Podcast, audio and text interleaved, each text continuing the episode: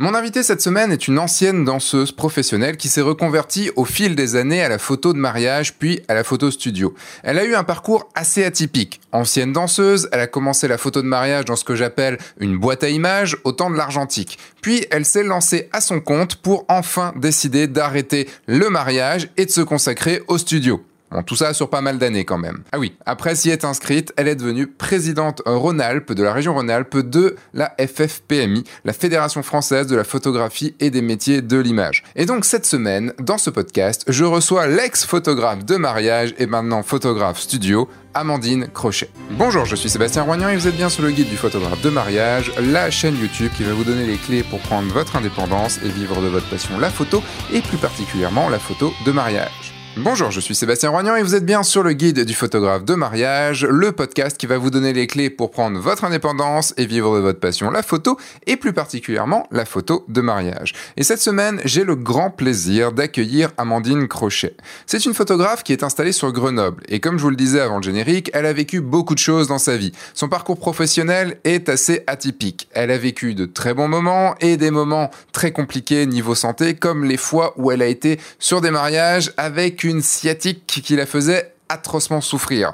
Amandine va nous en parler et ça avec beaucoup de sincérité. Et je pense que j'ai pas envie que ça m'arrive. Amandine a récemment stoppé la photo de mariage pour se consacrer pleinement à son studio à côté de Grenoble. Elle va entre autres nous expliquer pourquoi elle a pris ce virage. Elle va aussi nous parler de son expérience en tant que photographe débutante employée dans une boîte à images mariage, de comment gérer les douleurs sur une prestation, comment ne pas perdre l'adrénaline dans notre travail? Elle va nous parler aussi des réseaux pro type BNI, de la FFPMI bien sûr, et de la photo scolaire. D'ailleurs, à propos de la photo scolaire, restez bien jusqu'à la fin de ce podcast, car j'ai une petite annonce à vous faire de ce côté-là. Est-ce que, euh, Amandine, tu peux me faire ton elevator pitch, l'élévateur pitch de ton activité est-ce que tu sais ce que c'est déjà un elevator pitch? Normalement, tu, tu as écouté des podcasts, le sais. dire dans l'ascenseur en deux minutes là. C'est ça. Oh mince, j'ai pas préparé. Donc, bah, je suis Amandine Crochet, je suis photographe et mon projet pour mes clients, c'est de révéler la beauté et l'émotion de leur vie. Euh, que ce soit la vie de famille ou une vie euh, plus personnelle. D'accord. Et comment? Enfin, euh, dans... qu'est-ce que tu proposes exactement? Et je leur propose une expérience photographique où ils vont venir dans mon studio pour faire des photos, des photos, euh, alors majoritairement en famille, et euh, de par le biais de ces images en fait que je vais qu'on va créer ensemble, on va créer au fil du temps un patrimoine photographique qu'ils vont conserver et qui va vraiment faire partie de de leur vie. Ils vont pouvoir s'appuyer sur ces images pour euh, pour avancer dans leur vie aussi. D'accord. Donc, juste pour que les choses soient claires dès le début, euh, donc tu as été photographe de mariage, mais tu ne l'es plus à, l'heure actuelle. Tout à fait. Est-ce que tu peux euh, euh, me parler, parce que ce qui est bien dans ce podcast, comme je comme je le dis souvent, c'est qu'on ne se connaît pas, je rencontre du monde, j'avais juste entendu parler de toi, donc là je viens vraiment savoir connaître en fait la personne. Est-ce que tu peux me raconter ton, ton parcours avant bah, du coup, avant la photo, j'ai cru voir, enfin, j'ai entendu parler de danse, de pas mal d'années de danse. Euh, est-ce que tu peux, voilà, nous, nous, parler un peu de tout ça pour te, te situer, pour qu'on arrive à te situer? Tout à fait. Donc moi, mon premier, tout premier métier, c'était euh, artiste chorégraphique. C'est-à-dire, j'étais à la fois danseuse de sur scène mmh dans des compagnies. Euh, dans différentes compagnies, et sur Montpellier principalement, puis après sur Grenoble et Chambéry. Euh, et après les dix dernières années, j'étais aussi chorégraphe, donc j'avais une petite compagnie euh, où ma cible c'était les enfants entre 6 mois et 3 ans. Non. Euh, 6 mois, 6 ans. Voilà. Ok. Ma cible, mais principalement les vraiment les tout petits, la toute petite enfance. Donc c'était comment amener euh, l'art et la culture euh, euh, dans la petite enfance et les éveiller à la. Bon, bah, c'était au travers de la danse la danse, la musique. Mais à, six mois, c'était, euh, enfin, six mois, ça bouge pas beaucoup quand même. Ah non, mais c'est pas grave, ils, étaient spectateurs. D'accord. ils étaient spectateurs dans les petits transats et euh, des... après c'était vraiment adapté pour eux au niveau des formats, des couleurs, euh, de la musique. Hmm. Et, euh, et, ça fonctionnait vraiment très très bien. C'était c'était c'était vraiment chouette. D'accord, parce que sinon j'étais euh, j'allais me dire que c'est toi qui avais fait les pubs Evian avec tous les gamins qui euh, qui bougent et tout ça. non, non, moi, je, moi alors si je les faisais danser aussi parce que j'intervenais dans les crèches pour faire l'initiation à la danse pour les enfants à partir de 18 mois. quand ils commencent à vraiment bouger, appréhender le mouvement. Et là, je les amenais à, à, à faire des ateliers de danse. Donc c'était c'était deux choses qui se faisaient en parallèle. Ok. Je donnais des cours de danse aussi. Donc ça, ça a été euh, une carrière de l'âge de... J'ai commencé à danser professionnellement, j'avais quoi 18-19 ans et j'ai terminé à 37 ans. D'accord. 37 ans, euh, j'ai décidé de d'arrêter ma carrière de danseuse et ça faisait déjà donc c'était en 2012 et ça faisait déjà depuis 2005 que j'étais aussi photographe l'été. D'accord. Parce que je faisais les saisons de mariage. Euh, j'ai commencé donc, dans une, ce qu'on appelait à l'époque les boîtes à mariage. Où on faisait des photos en argentique. On partait avec euh, à peu près une dizaine de pellicules. Ok. Enfin voilà, elle, et, et, je me faisais vraiment gronder si je revenais avec les pellicules pleines. Hein. Elle me disait, euh, tu fais le, voilà, tu reviens avec 200 photos, moi ça me va. le moins de pellicules tu utilises, le plus d'argent on garde. Ouais. Et en fait, sur les 200 photos, j'avais droit à aller à une dizaine de photos ratées, mais il fallait que les photos elles soient euh, nickel quoi. Okay. Donc moi j'étais formée comme ça. C'est euh... Et comment t'es arrivé de là-dedans? Enfin, c'est euh, c'est pas anodin. Enfin, c'est de l'audace. C'est par hasard en fait. C'est une amie qui euh, était à la crèche avec moi. Enfin, son fils était à la crèche avec mon fils.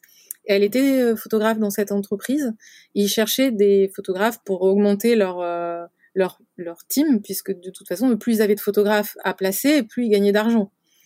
Donc elle, elle, avait vu des photos que j'avais fait de mon fils, euh, voilà, comme tous parents qui ont un enfant euh, petit, on achète euh, le premier réflexe et puis euh, parce qu'on veut se dire on va quand même faire des, des plus jolies photos. et puis euh, voilà, je m'étais pris au jeu et comme j'avais fait cette carrière quand même, j'étais artiste chorégraphique, mais avant j'avais fait des études d'art. Je, je pense que j'avais quand même un petit peu cet œil pour cadrer, euh, ressentir les choses, ressentir les, les quand les gens, euh, par exemple dans les cocktails, je, je, j'attends, moi j'étais très patiente donc j'attendais et je savais le moment où les gens allaient sourire en fait hum. et je déclenchais à ce moment-là. Donc moi j'ai vraiment appris comme ça, on attend, et on déclenche au bon moment. D'accord. Bah, en plus, oui, en argentique, et en plus, si tu avais le droit qu'il y a 10-20 photos ratées, euh, c'était, voilà. euh, ça a dû être une, une, sacrée école. Et il y avait, euh, je, je suis intér... je vais, je vais m'arrêter un petit peu là-dessus parce que j'ai jamais eu, j'ai, j'ai jamais rencontré quelqu'un en fait qui était dans ce, enfin, si j'ai déjà rencontré, mais j'ai jamais vraiment discuté avec des gens qui étaient dans, dans ce type de, de, d'entreprise parce que ça paraît tellement, et je pense que tu vas être d'accord avec ton sentiment actuel, enfin, de ce que tu fais actuellement, c'est ça, ça m'a l'air tellement à, à l'encontre de, de, notre métier de photographe qui est d'être avec nos mariés, euh, d'être avec nos clients, enfin tout ça. Euh... Alors non, parce que quand non. même l'entreprise dans laquelle je, je, je, travaillais avait quand même à cœur. On faisait un rendez-vous préparatoire avec les mariés avant. D'accord, quand même. Euh, donc moi, je, je, rencontrais toujours les mariés avant. C'est vrai qu'après toute la partie derrière, remise des photos, etc. Moi, j'avais plus affaire aux mariés mais euh, et il tenait vraiment à ce qu'on soit vraiment euh, dans une très très bonne attitude vis-à-vis -vis des mariés. Donc euh, on avait quand même un, un, protocole à respecter dans notre attitude, dans notre façon d'être aux gens, de leur parler, qui était euh, c'était quand même une, euh, une entreprise qui était un petit peu euh, on va dire moderne pour l'époque, puisque c'était des années 2003, 2004, 2005, et, et l'argentique commençait tout juste, tout juste, on commençait à, le, nu le, numérique, pardon. Eux, ils voilà, ils voulaient pas des photos, ils voulaient des photos assez spontanées, ils voulaient pas des photos coucou derrière l'arbre, etc. Ça, c'était, okay. euh, ça se faisait beaucoup à l'époque, surtout à Grenoble. Un peu partout même. C'est pour ça que j'aimais bien travailler pour eux, parce qu'on pouvait avoir une certaine créativité. Et petit à petit, effectivement, euh, ben, eux, en fait, ils ont, avec l'arrivée du numérique, et parce qu'ils ont vu que petit à petit, il y avait de plus en plus de photographes qui s'installaient euh, à leur compte. Euh, enfin, je sais pas si c'est pour ça en fait. Ils ont décidé de vendre et de partir vivre aux Antilles. Donc, euh, ma foi, c'était un beau projet. Carrément. Et du coup, moi, je me suis retrouvée. ça faisait trois ans, trois étés que je bossais pour eux. Alors, j'étais payée à la pige. Hein, j'étais payée 150 euros, je crois. D'accord. Tu savais combien était à peu près vendu un reportage mariage? C'était pas cher, c'était dans les 500 euros, je crois. Et, puis après, en fait, ils se faisaient l'argent, ils le faisaient sur les retirages. D'accord. Ils vendaient un album aux mariés, un reportage, un album, et un album peut-être avec euh, 20 photos ou 30 photos. Hmm. Et après, c'était tout ce qui était additionnel, les ventes au... Ils revenaient le soir. du mariage, c'était une option. Ils pouvaient revenir le soir même et vendre les tirages. Donc, euh, ça, ils marchaient bien. Hein, ils mmh. étaient euh, à l'ancienne, quoi. Le, le, fait de vendre la photo de groupe le soir et tout ça. Ouais, ouais, ouais. Mais je pense que du coup, ils étaient vraiment fatigués de cette vie-là, donc ils ont, ils, ont tout vendu. Et moi, je me suis dit, ben, voilà, ma carrière de photographe s'arrête là, quoi, parce que les autres boîtes à mariage qu'il y avait sur la place à Grenoble à l'époque, je trouvais quand même ça assez ringard. Mmh. Euh, je suis désolée de le dire, mais c'était tout ce que j'aimais pas en fait. Donc je me suis dit, bah tant pis. Euh. Puis il n'y avait pas encore. C'était juste juste avant la création de, de l'auto-entreprise. D'accord pour se lancer, il fallait quand même se dire bon bah faut quand même que je commence à payer des charges avant de, rentrer le moindre sou. Enfin, c'était un peu compliqué pour moi. J'étais intermittente du spectacle, donc je m'étais dit bon ben tant pis. Et en fait, par hasard, j'ai rencontré un photographe qui voulait faire des photos de spectacle, qui m'avait contacté via mon site euh, d'artiste, de, de, compagnie de danse, et il m'avait dit ben j'aimerais bien euh, faire des photos euh, pour agrémenter mon book. Est-ce que ça t'intéresse? Et moi, je lui avais dit, bah moi aussi, je fais de la photo. Je lui avais envoyé mon, mon petit site à l'époque. C'était Photo Web, je crois, à l'époque. Il y avait euh. le premier blog, c'était Photo Web ou non Non, Photo Web, c'est une, une, entreprise. Non, Canal Blog. Canal Blog, wow. Ah oui, Canal Blog, quoi. bah, à l'époque des caramels. Non, caramel devait se terminer euh, à ce moment-là. Moi, j'ai pas connu mais oui, c'était c'était Skyblog et ouais, tout ça. ça. Et du coup, il m'a proposé de bah, te retravailler pour lui. Il m'a dit, bah, si tu veux, je te rémunérerai, je te, je te trouverai des clients. Et puis, au bout de quelques temps, euh, quand j'ai commencé à faire, au bout d'un moment, il m'a dit, mais en fait, tu sais, maintenant, il y a l'auto-entreprise qui s'est créé, il faut que tu te lances toute seule. Enfin, hmm. puis je commence à avoir des demandes pour les, les séances famille, pour des choses comme ça. Donc, euh... ouais, donc, donc voilà. Donc, euh... l'auto-entreprise, ça m'a vraiment permis de me lancer. Et puis, en 2007. Hein. Euh, ouais, c'est ça. Euh, ouais, 5, 6, 7. 2000, non, j'ai dû, non, je l'ai créé mon, mon auto-entreprise. Non, parce que, en fait, avant de créer l'auto-entreprise, j'ai une bêtise, j'étais en portage salarial. Ok. Dans une, dans, dans une couveuse d'entreprise. Hmm. Donc mon premier numéro Sirette à mon nom, c'est 2012. Ok. D'accord. Ah oui, un peu beaucoup plus tard en fait. Hein. Ouais, ouais, ouais. Donc du coup, en fait, euh, on va dire euh, au début, bah effectivement, il me payait, euh, je pense qu'il faisait un petit contrat, puis après voilà, après euh, j'étais en peut-être j'ai ouvert un truc d'artiste auteur ou un truc comme ça. Enfin. Ouais, ça a été euh, ça a été un peu une période bizarre au niveau des statuts quoi. ouais, ouais, voilà. Et du coup, bah, l'auto-entreprise, ça a vraiment permis de faire que les choses soient plus simples, de pas être dans la couveuse d'entreprise où je leur versais quand même un pourcentage. Et ça a commencé à bien marcher, donc. Euh... D'accord.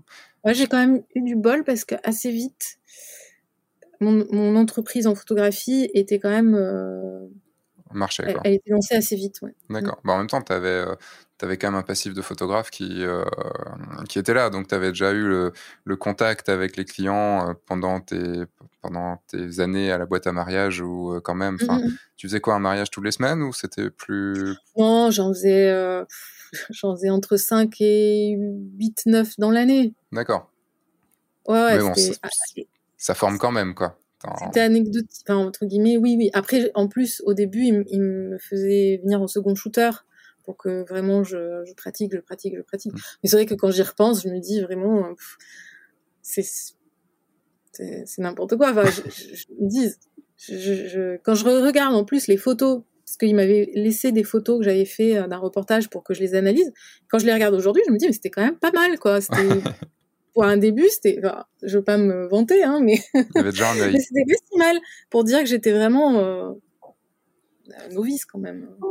Et, donc, tu as continué, euh, donc tu as lancé ton activité, enfin, vraiment, tu es arrivé à ton compte à toi en 2012, même si tu l'étais déjà depuis, depuis quelques années. Euh, à ce moment-là, tu, tu, faisais quoi Principalement du mariage ou tu étais dans. Oui, oui, oui. C'était vraiment beaucoup, beaucoup, beaucoup de mariage. Ok. Tu en faisais combien à ce moment-là? euh, à ce moment-là, j'en faisais entre 12 et... J'ai commencé avec une douzaine par an. Et puis quand j'ai terminé... Euh... Au, plus haut où j'en ai fait, c'était en 2014 avec 19 mariages. Ok. Avec une sciatique ah, carabinée. Et comment comment comment t'as fait? Tu t'es drogué Tu t'as serré les ouais, dents? Ouais, ouais. Je me suis droguée. Je me suis. Euh, j'ai trouvé une euh, digitoponctrice qui m'a sauvé la vie qui m'a permis de remarcher parce que je ne pouvais plus marcher. C'est quoi exactement une digitoponctrice? Elle travaille sur les méridiens avec les pouces. Elle frotte et ça fait hyper mal. Mais ça m'a, enfin voilà, parce qu'en fait j'étais à une telle dose de médicaments que je ne pouvais pas en prendre plus et j'étais en train de me flinguer le foie. Et il y avait toute une période pendant la nuit où je ne pouvais pas reprendre de médicaments parce qu'il fallait que j'attende un certain nombre d'heures et je me tapais la tête contre lui. J'étais dans une souffrance. Euh, voilà, je venais de me séparer. Enfin, j'étais toute seule chez moi. Euh, c'était c'était une période euh, assez dure, mmh. mais finalement, quand on traverse des choses où on a on découvre cette douleur. Bon, je l'avais déjà découvert avec l'accouchement, sans péridurale. Ah mais là, j'ai découvert ce que c'était que des gens qui vivent avec une douleur en continu douleur qui est lancinante et, hmm. on doit gérer tout le temps, tout le temps, tout le temps, tout le temps le, la, douleur. Et à ce moment-là, tu, enfin, ton activité, euh, tu avais quand même euh, l'envie de, de, continuer, enfin, de, comment dire, de, d'aller signer des nouveaux mariages, de, de, ouais, ouais, j'étais encore euh, quand même très active, mais quand même, je me suis dit à ce moment-là, donc je me suis fait faire des infiltrations. Il y a eu ce, ce, cette digitopunctrice et puis voilà, il y a eu plein de choses qui ont été mises en place. J'ai pris des assistantes euh, qui sont venues avec moi sur deux mariages euh, avant justement de faire l'infiltration pour être sûr que si je tombais dans les pommes, parce que ça m'arrivait de tomber dans les pommes de douleur, qu'elle puisse continuer. Enfin, c'était, c'était, ça s'est bien passé heureusement, mais c'est vrai que le fait qu'elle puisse me conduire, me porter les sacs, etc., c'était quand même. J'avais la, la ceinture, le machin. enfin, t'arrivais quand même. Enfin, le, moi, je sais que quand, quand sur un mariage, j'ai un mal de crâne qui arrive, parce que moi, c'est plutôt, tu vois, au niveau du crâne que ça, que ça peut faire mal. Euh, je sais que je suis obligé, enfin, j'ai mes médicaments et je sais que dès que ça arrive, tu vois, pour éviter que ça s'installe, euh, je prends directement un truc, euh, mmh. des fois un peu plus puissant ou moins puissant, mais parce que je, je, sais que, tu sais, le comme ça dans la tête, je peux pas, enfin, au moment où j'ai, dès que je vais bouger, je vais avoir mal et je sais que je suis incapable à ce moment-là de faire de, de, faire des photos. Enfin, c'est t'oublies, mais mais pendant 10 minutes, 15 minutes ou plus, t'es là, ah, je peux même pas bouger, je vais même pas, tu vois, je me dis, je dois aller faire la photo là-bas, je la veux, mais t'as ton cerveau qui dit non, ne bouge pas parce que tu vas souffrir le martyr pour y aller, quoi. Et t'arrivais quand même. Hein. Ouais. Alors moi, j'ai jamais eu de migraine, donc je ne sais pas ce que c'est. Je pense qu'effectivement, c'est encore autre chose au niveau de la douleur, parce que je, je, je connais quelqu'un qui en a et qui effectivement euh, peut être en, en blackout total. Euh, ça m'est arrivé une fois sur un événement. C'était des, des, photos de, des, défilés, les classards, ce qu'on appelle les classards, les gens qui défilent avec les chapeaux. Mmh. Euh, où là, je suis tombée dans les pommes. Donc là, heureusement, j'avais un assistant qui a fini, euh, fini le boulot et je suis rentrée en rampant chez moi. c'était, c'était dans mon village, heureusement. Mais euh, je me prenais, ouais, j'étais sous la maline, sous corticoïdes, sous la totale, quoi. Hein. Il fallait que. Ah, et après, c'est vrai que quelque part, mon passé de, de danseuse, où c'est en gros, hein, à l'époque, hein, parce que je pense que maintenant ça a changé quand même les mentalités, mais à l'époque, moi, j'ai été élevée à euh, marche ou crève, hein, c'est-à-dire mmh. que tu as le en vrac, euh, c'est pas grave, tu, tu, tu, prends euh, ce qu'il faut et t'y vas, quoi. T'as 42 fièvre, c'est pas grave, t'es sur scène. Donc c'est vrai que ça a endurci, parce que je le voyais bien quand je faisais les photos de mariage, justement, dans cette boîte à mariage, où il y avait des d'autres photographes qui disaient ah non mais moi au mois d'août euh, tu me mets pas de contrat moi je peux pas travailler en plein soleil bah, moi je travaillais dans des festivals l'été où on était sur des tapis brûlants en plein soleil à 14 heures l'après-midi il fallait faire une représentation bah t'y allais, hein, tu te posais pas la question. Donc c'est vrai que je, pense que j'ai cette cette cette, cette endurance à la au mal quoi. et du coup trop parce que je mmh. j'ai pas su m'écouter quand il fallait. Ce qui a fait que je suis arrivée à un point où j'étais dans cette crise de, de, de, sciatique qui a mis un an à partir, donc euh, ça a été quand même long.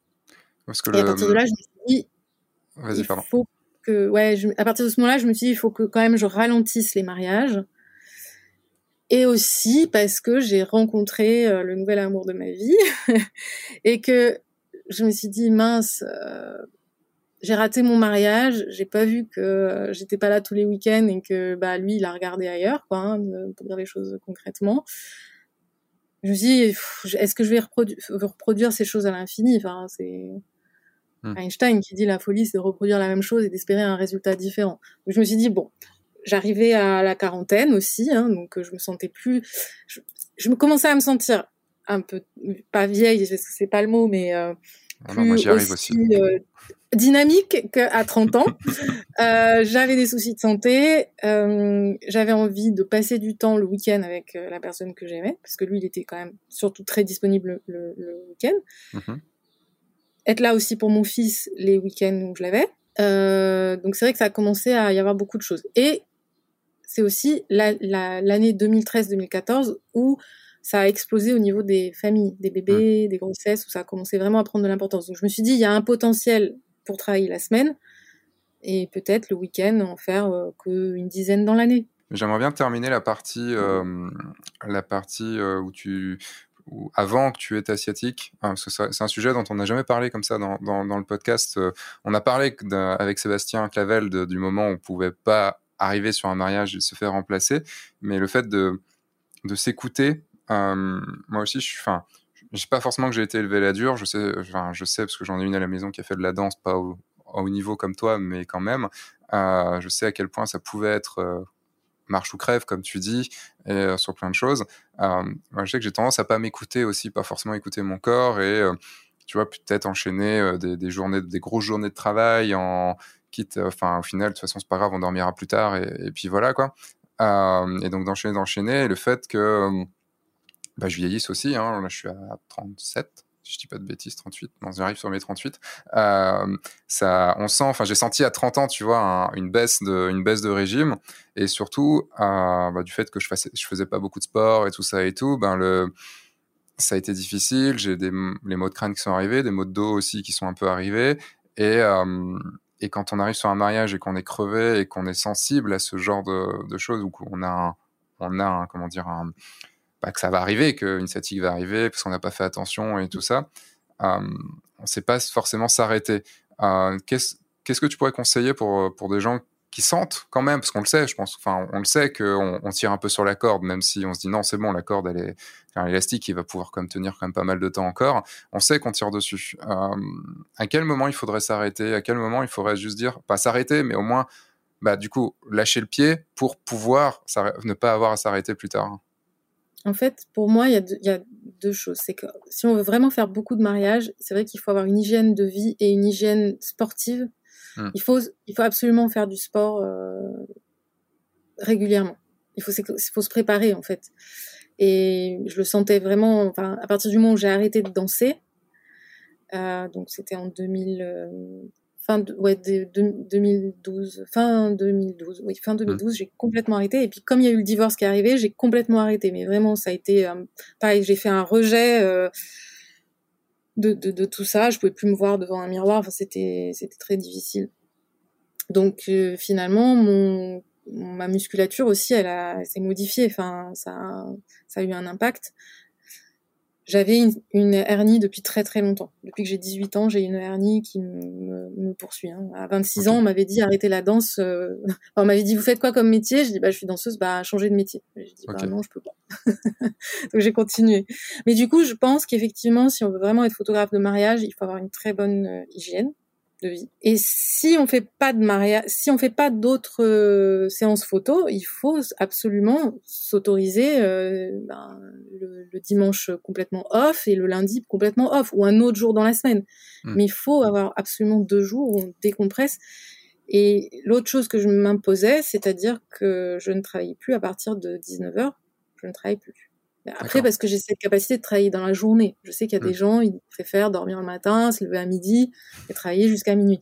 Mais euh, moi, c'était pas possible. J'avais mon fils qui rentrait de l'école euh, à 5, 4h30, 5h, fallait que je m'en occupe. Donc, de toute façon, euh, voilà, je m'étais imposé de ne plus travailler le soir parce que c'est pas aussi tellement compatible avec la vie de famille, je trouve.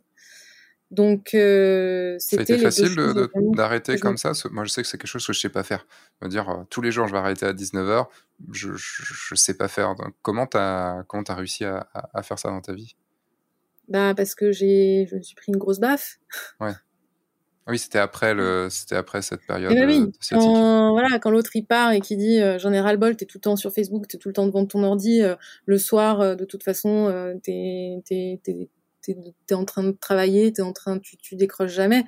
Bah, c'est vrai que les premières années, on veut apprendre tellement de choses, on veut. Puis les groupes Facebook, c'était vraiment important parce qu'on avait plein d'infos qui circulaient. Fallait dès que j'avais un doute sur quelque chose, je demandais et tout ça, mais ça m'a complètement pris une place qui n'était pas normale en fait. Je considère que c'était. Et puis, c'est pas que ça, mais voilà, j'ai un compagnon mm. qui, qui supporterait pas. Hein, de toute façon, si le soir je reste. Déjà, il craque parce que je suis tout le temps sur le téléphone, c'est horrible. quand tu as, quelqu'un à la maison comme ça qui te dit non, c'est bon, on ne fait pas, euh, voilà, c'est sûr que ça, aide, c'est une motivation. ouais, c'est une motivation. Puis du coup, c'est vrai qu'on aime bien. Euh, bah là, depuis le Covid, c'est compliqué, mais on aime bien sortir la semaine, on aime bien aller voir des spectacles, on aime bien aller au restaurant, on aime bien aller voir mmh. des amis. Donc c'est vrai que ça aide aussi à pas être. Euh, parce que ah, il y a ça aussi. Moi, je sais pas pour les autres confrères, mais moi, quand j'ai commencé à voir que les amis, ils m'invitaient plus à leurs anniversaires, ils m'invitaient plus, que je voyais sur Facebook, ah putain, ils ont fait une super soirée samedi dernier, et puis qu'on me dit, bah oui, mais de toute façon, on t'invite plus, t'es jamais là. Et je me suis dit, mais en fait, je suis en train de tout perdre, ma vie hmm. sentimentale, ma vie euh, de, de, maman, ma vie de euh, amicale, quoi. Enfin, je vais, je viens quoi? Alors oui, c'est super, je photographie des super trucs, des gens qui sont heureux, mais je suis même pas avec mes, mes amis les plus proches, je suis pas avec ma famille. Il y a des, des événements familiaux auxquels je ne suis pas allée hmm. parce que j'étais danseuse avant et que j'étais sur un festival ou quoi. Puis après, je suis pas allée parce que j'étais sur des mariages. Euh, c'est vrai qu'il y a une difficulté dans notre métier d'être euh, bah, d'être en, en décalage, on va dire le, en décalage de, bah, des gens qui travaillent la semaine et qui sont du coup en, en week-end. Euh, nous, on travaille le week-end. Enfin, même si on travaille la semaine aussi, on travaille quand même le week-end. C'est le week-end où on n'est pas là, où on est forcément très pris, quoi. Et euh, moi, ça me dérange pas parce que j'ai toujours détesté le week-end, euh, surtout le dimanche. Je déteste le dimanche. Euh, donc, euh, ça me fait très bien de ne pas être là et tout ça et de bosser. Mais, euh, mais c'est vrai que quand tu as une vie de famille et quand tu as une vie amicale et que enfin les gens c'est le samedi soir ou le vendredi soir qui sortent et le vendredi soir tu vas pas y aller parce qu'il faut que tu quand même que tu dormes un minimum pour le lendemain si c'est si t'es pas parti non plus et le samedi soir bah soit tu bosses soit tu rentres à 21h et t'es complètement crevé mmh. quoi donc euh... ah j'ai fait des, des, des, saisons où je faisais le jeudi à Nantes le vendredi euh, dans la Drôme et puis le dimanche euh, à comment ça s'appelle à, pas à Mégève mais enfin par là-bas quoi mmh. trois mariages de suite comme ça ah ouais, je me suis le ah jeudi, c'était un mariage de journée, donc je suis partie le mercredi. Le jeudi, j'ai fait le mariage, j'ai pris l'avion à 18h ou 19h parce que c'est à Nantes, ils font des mariages du matin jusqu'à. Hmm. Donc après, hop, j'ai pris l'avion, puis le lendemain j'ai enchaîné, et puis sur le lendemain, je me suis retrouvée. Non mais je me suis dit mais ah oui, gros rythme quand même. C'était. Euh, ouais, ouais. Donc du coup après, bah c'est vrai que faut, faut, faut... c'est toujours des questions de priorité et puis d'être et puis aussi euh, d'être aligné. Et quand euh, moi, je m'étais toujours promis que quand je commencerais à plus vibrer et que ma quand on parle d'une chose qui nous fait vibrer, on le ressent dans la voix. Enfin, moi, en tout cas, ma voix, elle change quand vraiment je mm. suis euh, passionnée par quelque chose ou que ça, ça vibre d'une manière très particulière en moi. Et j'ai senti petit à petit que les mariages, quand j'en parlais, bah, ça, ça vibrait plus pareil. Mm. Donc je me suis dit, bah écoute écoute-toi, euh, il y a peut-être quelque chose à entendre. Ça veut, ça veut certainement dire quelque chose. Et puis il y a la jeune génération qui arrive, ils sont, ils sont fougueux, ils sont jeunes, ils sont créatifs. moi, je me suis sentie larguée ces dernières années, quoi. Je me dis, mais, enfin voilà, je fais des photos, mes clients étaient ravis et, c'est vrai que des fois, quand je vais repiocher dedans, je me dis, oh, quand même, j'ai réussi à faire cette photo, mais j'ai pas, j'ai pas l'esprit de compétition, j'ai pas l'esprit à faire, concouriste, je suis pas. Je, je me dis, mes clients méritent quand même d'avoir quelqu'un qui est vraiment à 100%, enfin 200% pour eux. Et quand j'ai commencé à sentir que j'y allais un peu moins à fond, je me suis dit, bon, ben voilà, faut réfléchir. Ça a mis combien de temps entre le moment où tu as senti ce, ce que, étais, euh, que tu vibrais moins et le dernier mariage que tu as fait? Et combien ça a pris de temps, combien ça a pris de mariage et, euh, et comment tu as vécu ça? Je pense que ça s'est décliné sur trois ans. Mmh où je me suis dit d'abord, je fais pas plus de huit mariages dans l'année. Après, je me suis dit, j'en fais que cinq. Ça m'ira bien. Cinq, comme ça, je suis à fond sur les cinq. Je suis vraiment concentrée sur ces cinq couples. Euh, voilà. Et puis, donc, j'avais un petit peu augmenté mes prix aussi pour comme ça, ça, ça... Ça compensait ça compensait. Et puis la dernière année, bah, l'année 2000, attends parce que du coup il y a eu l'année 2019, j'en ai fait que trois. Et je me suis dit oh bah c'est cool. Et puis l'année 2020, je devais en faire deux. Mmh. et j'en ai fait qu'un. D'accord. Et les mariés qui ont reporté en 2021 ont finalement reporté pour ils ne savent pas quand leur mariage. Ok. Donc peut-être je ferai ce mariage-là, mais j'en sais rien. mais euh, et en fait, hein, c'est vrai qu'au début j'avais vachement peur que ça manque. Je me disais mais quand même on vit des choses tellement fortes quand on est sur un mariage. On, je trouve que c'est complet quoi le, la, la, photo de mariage parce qu'on fait du reportage, on fait du, des photos posées, on fait même de la photo de groupe. Je trouve que ça, il y a des photographes qui détestent ça. Moi, je trouve pas ça si horrible que ça. Si on le prend euh, de manière très, euh, je suis un peu militaire à ce moment-là. Je, je prends vraiment mon, ma casquette de, de, de... trois étoiles. et, mais d'ailleurs, une fois, il y avait un général. Le général, c'était le papa et tout. Il est venu me voir à la fin. Il m'a fait. je lui dis bah ouais, hein, trois étoiles. T'as raté une carrière. mais ouais, mais euh, c'est un moment, faut pas se laisser marcher sur les pieds. Quoi. Faut y aller, faut être, euh, faut cadrer parce que sinon les mariés ils en peuvent plus, tout le monde les déborde. Tac, tac, tac. Donc moi, c'était pas un truc que je redoutais. Euh, voilà, ça faisait partie du, du, du, game, ça faisait partie du jeu.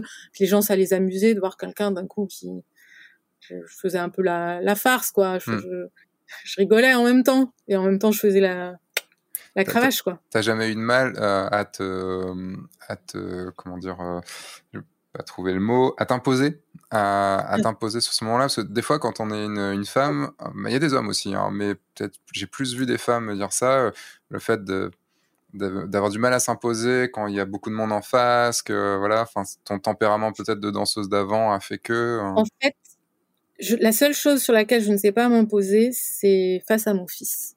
D'accord. il mange toute crue. Ah.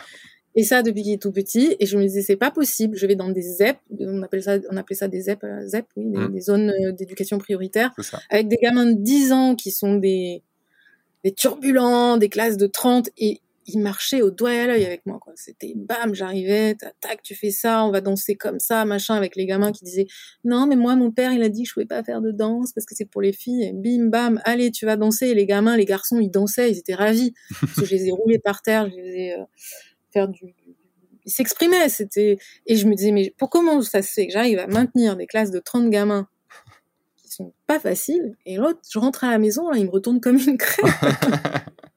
Donc non, j'ai pas sur les mariages c'est pareil, les photographes qui souvent qui qui qui râlent. maintenant je suis plus trop sur les groupes de mariage, mais qui disent oui, les invités qui se mettent devant, mmh. euh, qui font ci, qui font ça. moi j'ai toujours, je me suis toujours fait respecter. Hein. Bah, ça c'est un point, euh, c'est un point aussi euh, le le fait que les gens râlent beaucoup là-dessus, enfin les photographes râlent beaucoup là-dessus, et, c'est aussi pour ça que je suis très loin des, des groupes ah, il y avait le groupe Facebook de, de, la communauté du guide du photographe de mariage qui est passé sur Discord là donc euh, je vous invite vous avez le lien euh, aussi pour l'accéder à la communauté dans la description. Mais euh, les groupes Facebook je m'en tiens assez éloigné à part du mien quand je l'avais parce que le je trouve ça râle beaucoup et mmh, et ça râle contre les tontons René, ça râle contre les, les photographes, les, photographes qui sont à 300 balles. les tontons René. C'est vrai que c'est pénible, c'est vrai que ça, des fois, c'est lourd. Enfin, moi, des fois, j'avais des lourdeaux qui venaient, ah, vous avez ça comme matériel, qui faisaient les, il y en avait, ils étaient lourds, mais il faut le prendre à la, rigolade, et puis il faut, faut prendre de la distance par rapport à ça. Et puis quand il y a quelqu'un qui est devant moi qui me gêne, bah, je change d'angle de vue, je, je vais passer bah devant, c'est à moi de m'adapter, c'est à moi de bouger. Je veux dire, euh, bah, le seul truc relou, je trouve, le seul Même les vidéastes, j'ai jamais eu de problème avec les vidéastes. Sauf une fois, c'était un amateur. Mais avec ah. les vidéastes professionnels, j'ai jamais eu de problème. Les mecs, on se met d'accord, euh, on, on s'harmonise, et puis c'est à chacun de. Il peut y avoir des, oui, il peut y en avoir qui, qui veulent rien entendre, mais moi, j'ai quelques vidéastes avec qui j'ai travaillé. En plus, c'était des bons. Hmm. franchement. Bah, les, les, seuls relous en tonton René, je trouve, c'est vraiment c'est pendant la cérémonie où là, euh, tu peux pas forcément aller les voir très vite, comme genre sur un cocktail ou autre. Et, euh, et si c'est par exemple, s'il s'il écoute rien de ce qu'on a pu dire, et euh, il y en a des fois, bah, t'auras beau leur parler une fois, deux fois, trois fois, quatre fois, ils en ont rien à foutre. Et, et pendant genre l'échange des alliances, il arrive. Et là, tu, tu, peux pas devant tout le monde parce que tout le monde est focalisé sur les mariés. Tu peux pas lui foutre un croche-patte et, lui, et, et, le, et le taper à terre pour, euh, pour après le faire embarquer par les brancardiers, quoi. C'est, euh, c'est pas possible parce que tout le monde te verrait. Euh, alors que dans un coin du cocktail, c'est possible. Et euh, c'est juste ce moment-là qui est, qui est vraiment chiant. Mais oui, comme tu dis, enfin, il y a un moment, c'est à nous de nous faire respecter. Et s'il y a quelqu'un qui, est, qui, qui nous emmerde, bah, on passe devant, puis c'est tout. Enfin. Ouais, puis c'est pareil, moi, avec mes mariés, euh, j'ai quand même, je sais pas si j'ai de la chance, mais j'ai quand même eu des mariés vraiment 99% qui étaient adorables. Enfin, j'ai, des fois, j'entends des histoires, je me dis, mais waouh, ils viennent d'où ces gens, quoi? Enfin, alors je sais pas, je... J'ai une, une, vidéo qui est en préparation sur les, les pires euh, répliques qu'on a pu avoir en rendez-vous, en rendez-vous de vente, les pires demandes des mariés. Et, je lis des choses et je fais oh putain mais ça existe ça? Il y a des gens vraiment qui posent ce genre de questions quoi qui osent. Et euh, pareil enfin ouais j'ai eu quand même quelques clients un peu difficiles euh, mais euh, j'ai eu des gens plus difficiles que d'autres et j'ai eu des gens qui des fois m'ont fait vouloir arrêter la photo de mariage mais c'était au début. Et, et depuis non c'est vrai que bah, est-ce que c'est aussi notre attitude? Parce que comme tu me dis que tu es, assez, euh, tu peux être assez militaire, tu as l'air quand même de savoir quand même pas mal ce que tu veux.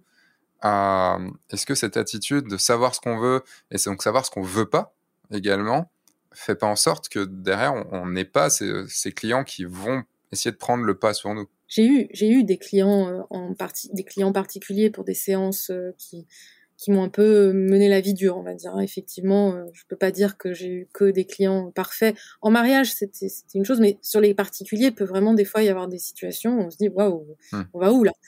Et en fait, euh, ce que j'ai compris avec le temps, mais tu sais, maintenant j'ai quand même 47 ans, donc je pense que je commence à avoir un peu une certain, un certain recul sur un certain nombre de choses, c'est que tous les moments où je peux laisser penser, enfin, ressentir à la personne que j'ai pas confiance en ce que je dis ou que j'ai pas confiance en mon produit ou que j'ai pas confiance, il va s'engouffrer dans la brèche en fait. Et en vente, c'est pareil parce que maintenant, comme je fais plus que des séances euh, famille, enfin grossesse, bébé, etc., et que je ne fais que des projections de vente, donc les gens reviennent pour que je leur vende euh, mes images.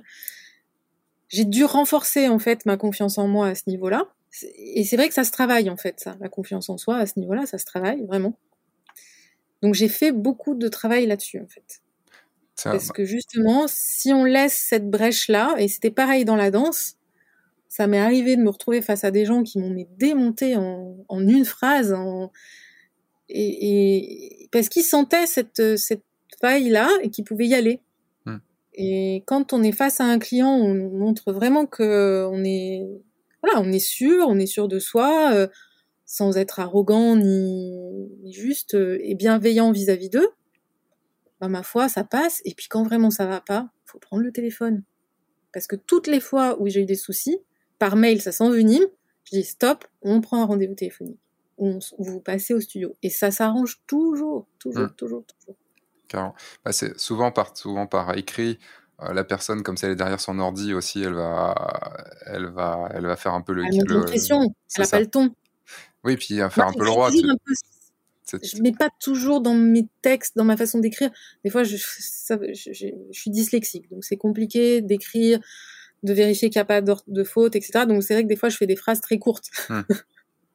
donc ça peut paraître sec pour celui qui lit. Bah, le client, c'est peut-être pareil. En face, il avait cette façon d'écrire un peu pour pas trop s'étaler, ne pas mettre des petits smileys de partout.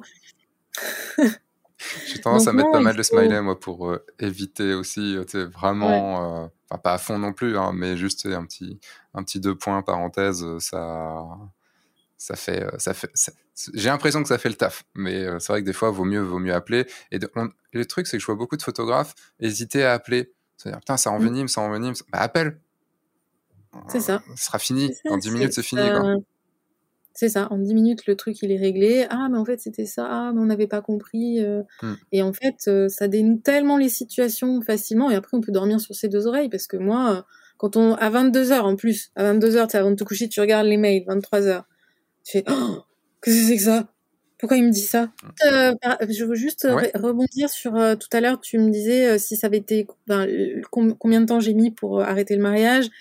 Et donc effectivement, j'ai eu, ça a été un, un, déchirement en moi pendant ces trois années parce que je ressentais qu'il fallait que je, je, je, lâche ça.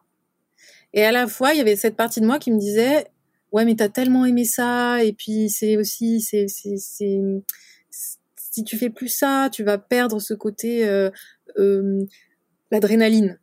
Parce qu'en fait, c'est ça que j'ai retrouvé dans le mariage, dans le reportage de mariage, c'est l'adrénaline de la scène. Parce que le mm. jour où j'ai arrêté de faire du mariage, de des spectacles, j'avais plus l'adrénaline de d'être sur scène, le trac et tout ça. Enfin, c'est des trucs qu'on vit, qu'on peut pas vivre dans la vie de tous les jours. C'est c'est une vie qui est à part en fait. On mm. vit des choses. C'est voilà, donc il faut. Le jour où je l'ai abandonné, je me suis dit bah oui, mais si je remplis pas par quelque chose qui va me faire vibrer aussi fort, qui va. Et dans le mariage, j'ai trouvé ça. D'accord. Je trouvais ce côté, euh, on y va, on a peur, mais en même temps on y va, et puis on, on fait une image et on se dit, waouh, ça, ah bah celle-là, elle va être trop belle. Euh. Bon, des fois, je me disais ça derrière l'écran, je disais, oh, c'est trop bien, c'est trop bien. Puis après, je regardais devant l'écran, je faisais.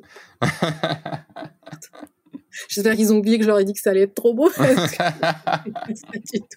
Et on s'emballe derrière notre, notre appareil photo. Ah, mais des fois, moi, je suis là, je m'emballe devant mon truc, je suis là, oh, ça y est, ça y est.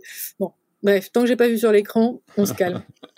et, euh, et finalement, bah finalement, voilà, je, je le, le, Covid a fait que j'ai pu abandonner finalement le mariage sans, sans regret, quoi, parce que je me dis, euh, c'est tellement contraignant là ce qui se passe, euh, c'est tellement stressant pour les gens qui font que du mariage. Enfin, je sais pas comment ils arrivent à supporter de se dire on va se ranquiller une année là avec le masque euh, bah, FP2.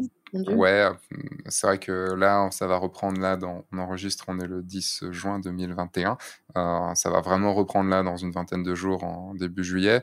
Euh, ça va être, ça va être quelque chose. Mais euh, juste, tu disais donc l'adrénaline euh, que tu avais retrouvée en mariage. Euh, donc là, ça fait en gros un an que tu n'as pas fait de mariage et que tu as arrêté vraiment. Le dernier, c'était septembre, septembre 2020. Ouais, donc un peu moins d'un an. L'adrénaline, elle va pas te manquer Tu la retrouves ailleurs? Alors oui, alors du coup, bah, en fait, il y a, en fait, en studio, moi, je m'éclate en fait. Les gens peuvent, il y a beaucoup de photographes qui disent ouais, mais tu tournes en rond, c'est toujours la même lumière, c'est toujours le même. Euh. Et en fait, euh, non, parce que les gens sont toujours différents.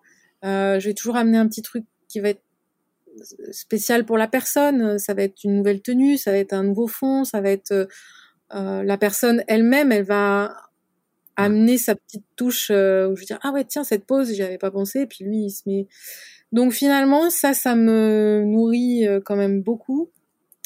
Mais c'est pas challenge, enfin euh, c'est pas de l'adrénaline puisque c'est quand même dans un. Mais c'est pas de l'adrénaline. Confiné avec tes lumières, dans chez toi. Enfin, tu les diriges, ils sont venus chez toi.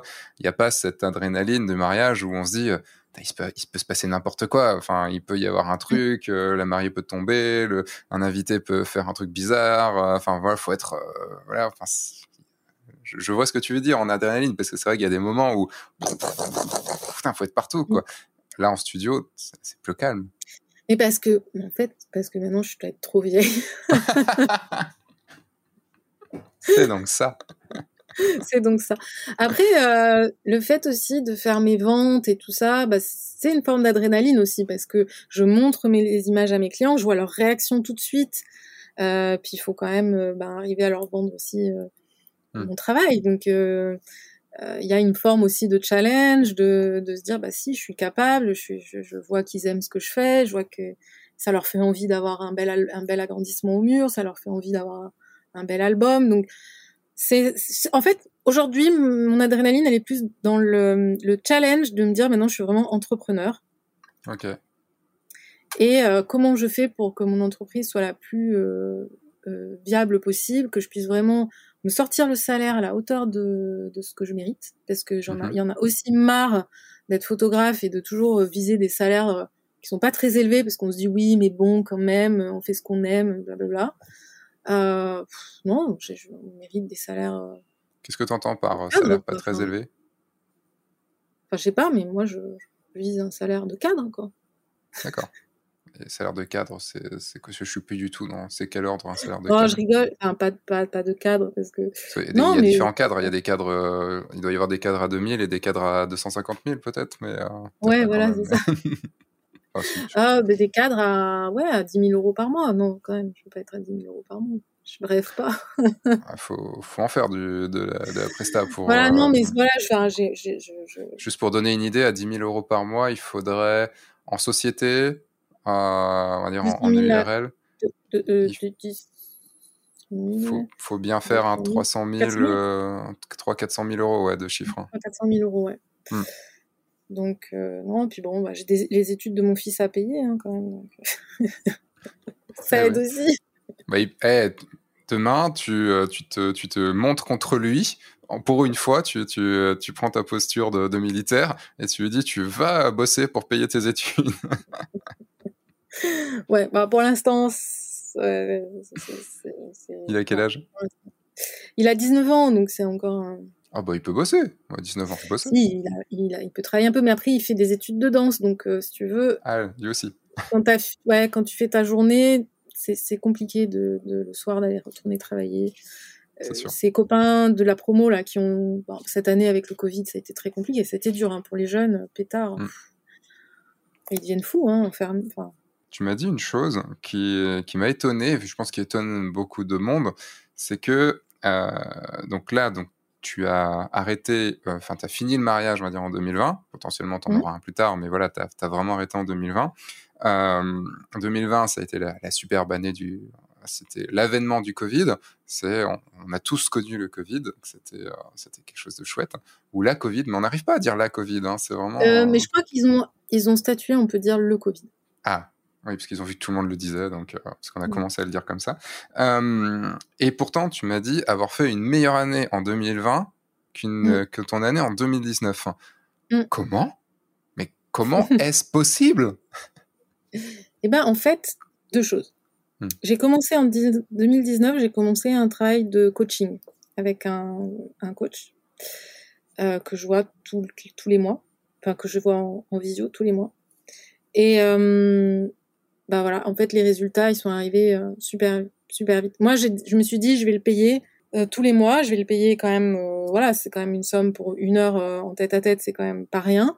Donc, je vais appliquer bêtement tout ce qu'il me dit. Je, je vais faire. Il me dit, j'applique. Donc, des fois, il me dit, ah, faut que tu augmentes ça, faut que tu fasses ça. T'es là, ouh, t'avales difficilement, tu fais, ça passerait jamais, ça passerait jamais. Et en fait, j'ai appliqué, j'ai vu les résultats arriver assez rapidement. Puis est arrivé, donc c'était en septembre 2019, mars 2020, lockdown. Hmm. Et là. Parce qu'en plus, c'est un studio, donc euh, studio fermé, quoi. Studio fermé. Mais, ce que j'ai fait, c'est que, au lieu de m'enterrer dans mon trou, j'ai communiqué tout le temps, tout le temps avec mes clients. J'ai pris le temps de les appeler un par un, de leur dire on va repousser la séance. Est-ce que vous êtes d'accord? Est-ce que ça vous va?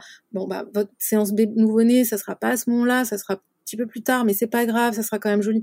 Et les gens, en fait, ils ont le fait que je les appelle, je pense que ça a vraiment créé du lien.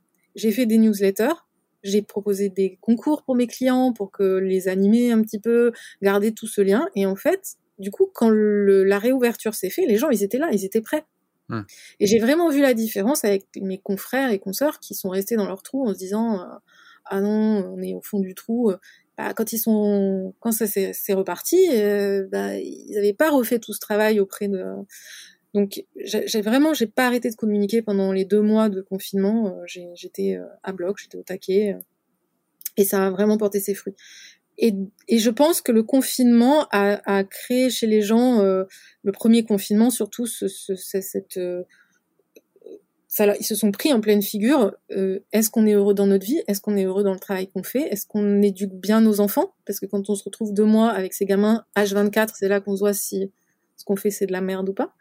Euh, est-ce que je suis bien mariée? Est-ce que je suis bien accompagnée? La personne avec qui je vis là, ça va passer deux mois avec elle H24 euh, Oui, ouais. et en fait, bah moi je l'ai vécu très fortement dans notre euh, microcosme parce qu'on vit à deux et on s'est retrouvé à vivre à six avec un bébé de un an, des jeunes de 30 ans, mon fils de 18 ans qui est en train de passer son bac euh, en mode euh, j'en fous pas une. Et puis mon compagnon et moi. Donc on était vraiment sur des, des, des, âges différents.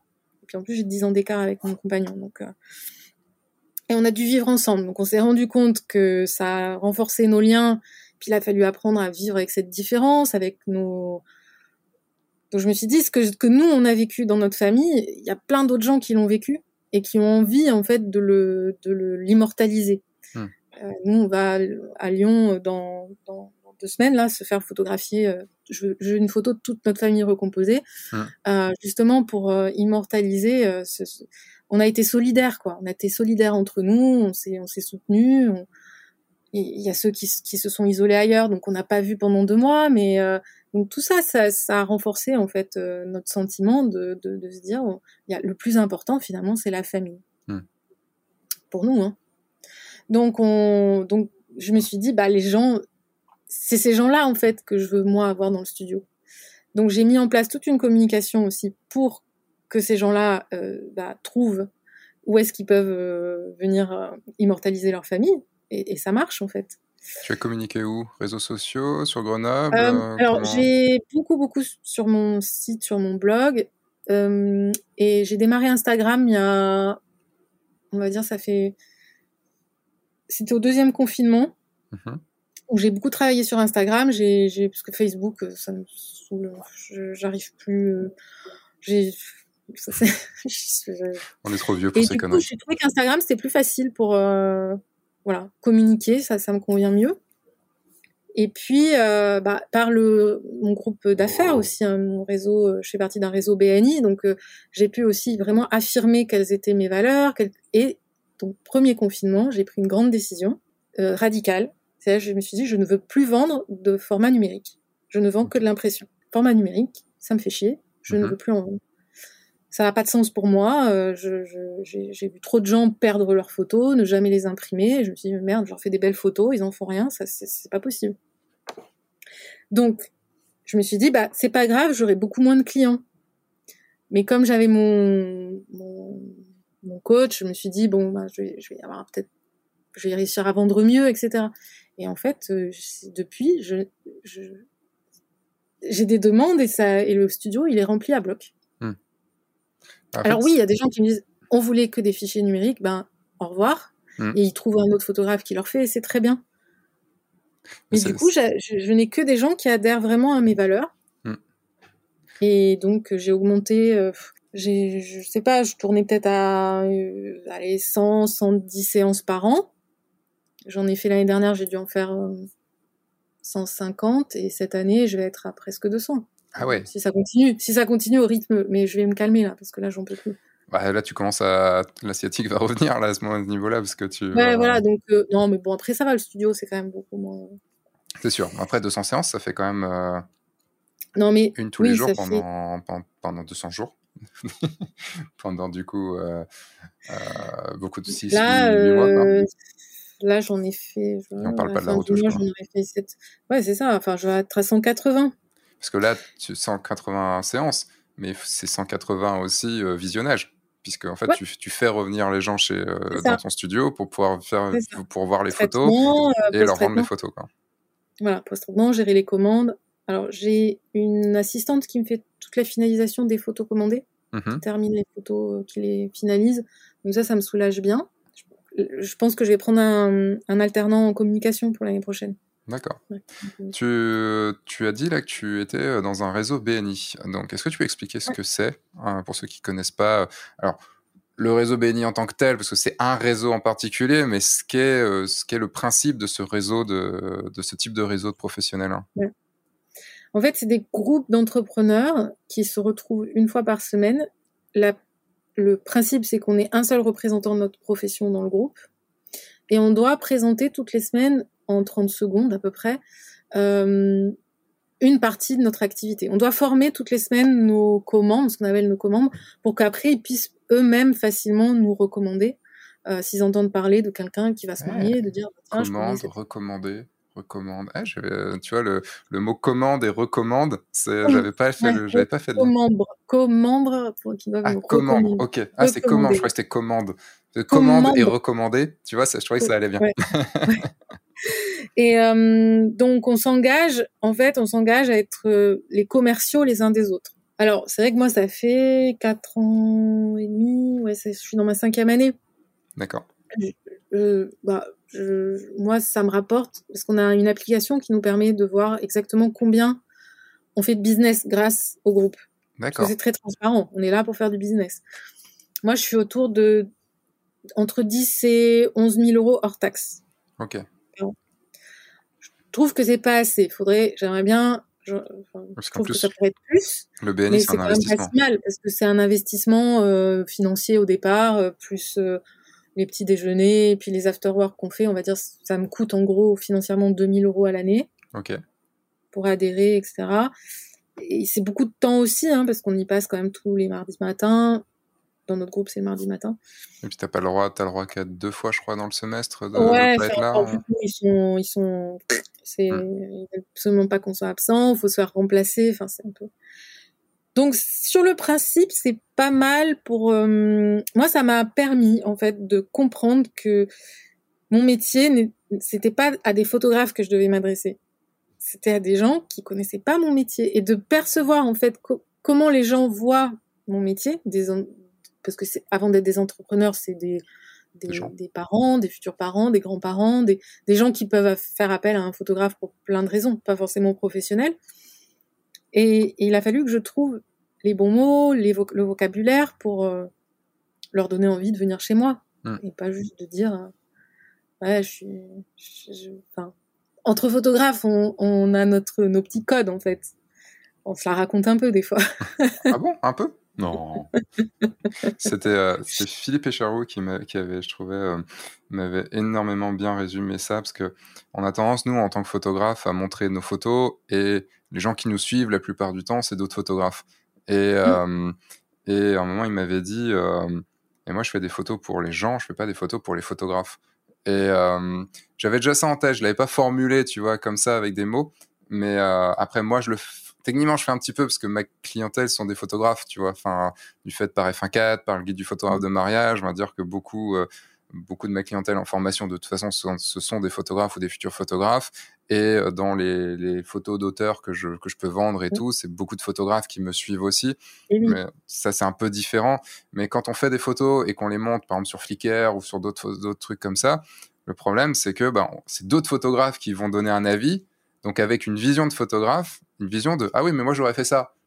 On s'en fout de comment t'aurais fait, aurais fait ça en fait. C'est la, question, c'est est-ce que ma photo passe à quelqu'un à la, à la, majorité des gens, parce que la majorité des gens ne sont pas photographes. Donc, euh, et encore plus quand on est professionnel comme toi pour des particuliers ou euh, pour du corporate, bah, on va vendre non pas à des photographes, notre clientèle ne sont pas, ils ne sont pas photographes, ou alors juste avec leur téléphone portable.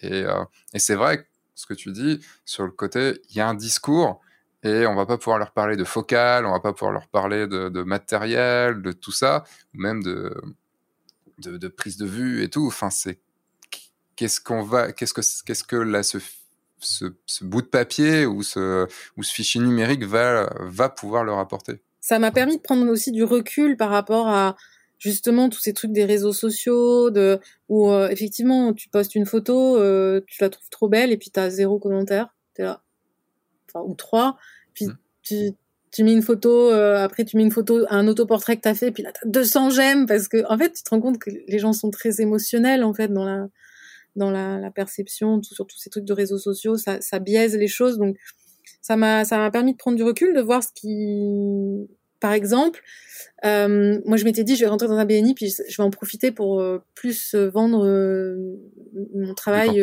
d'entreprise pour les entreprises. Ça n'a pas du tout marché. Parce qu'en fait, c'est quand je montre des photos de famille, des photos de bébé, des photos de grossesse, que les gens, ça les fait vibrer de voir mes images. Ah, pourtant, c'est pas les meilleures photos du monde, mais ça, ça les touche en fait, mon, mon univers, ma, la, la, sensibilité que je mets dedans, ça les touche.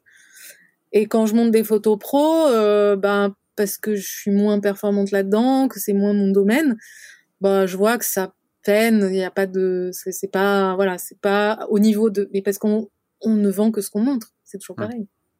Pourquoi tu as choisi le, BNI Parce qu'il doit, enfin, il doit en ah, exister d'autres. Hein. Euh, pourquoi, pourquoi Qui c'est qui m'en avait parlé? Ça faisait plusieurs fois que je faisais des formations mmh.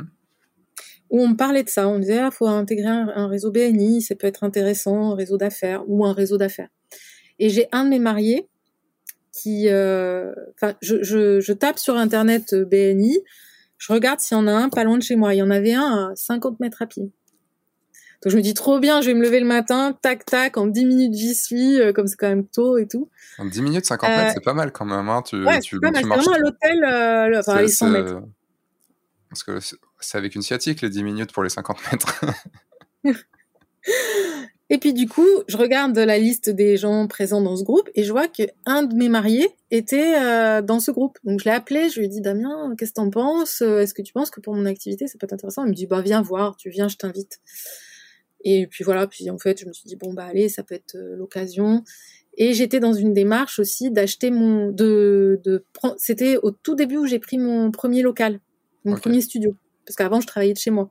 Hum. Donc, euh, je m'étais dit, ça va être le, moyen un petit peu de me booster, puis de me faire accompagner, enfin d'avoir des professionnels autour de moi, de voir comment les problématiques que rencontrent les gens dans leur profession, ben en fait, tu te rends compte où, les réussites, tu peux les transposer dans ton entreprise de photographie.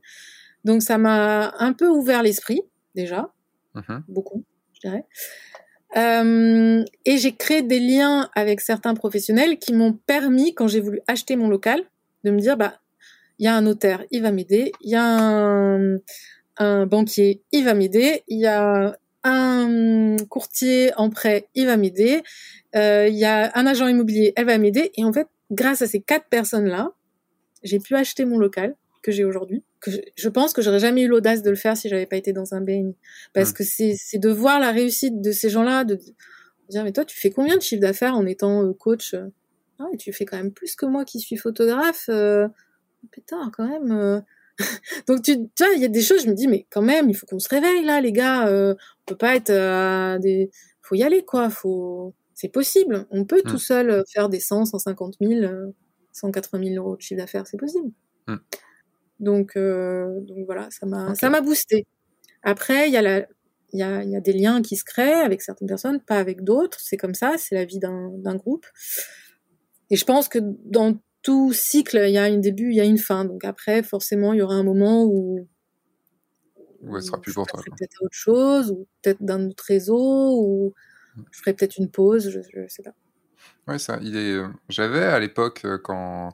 C'était quand ça? C'était devait être en 2009, je crois. Parce que moi, je me suis installé en 2006. Pas en photographe, mais c'est. Euh, et donc en 2009, je crois que j'ai dû essayer d'intégrer un réseau. J'ai été voir, j'ai été invité sur un réseau BNI. je faisais de la 3D vraiment à l'époque. Et c'est vrai que j'avais pas aimé l'ambiance en fait. Déjà, il fallait se lever le matin. C'est une autre histoire. Ça, c'est dur. oui, mais le monde appartient à ceux qui se lèvent tôt.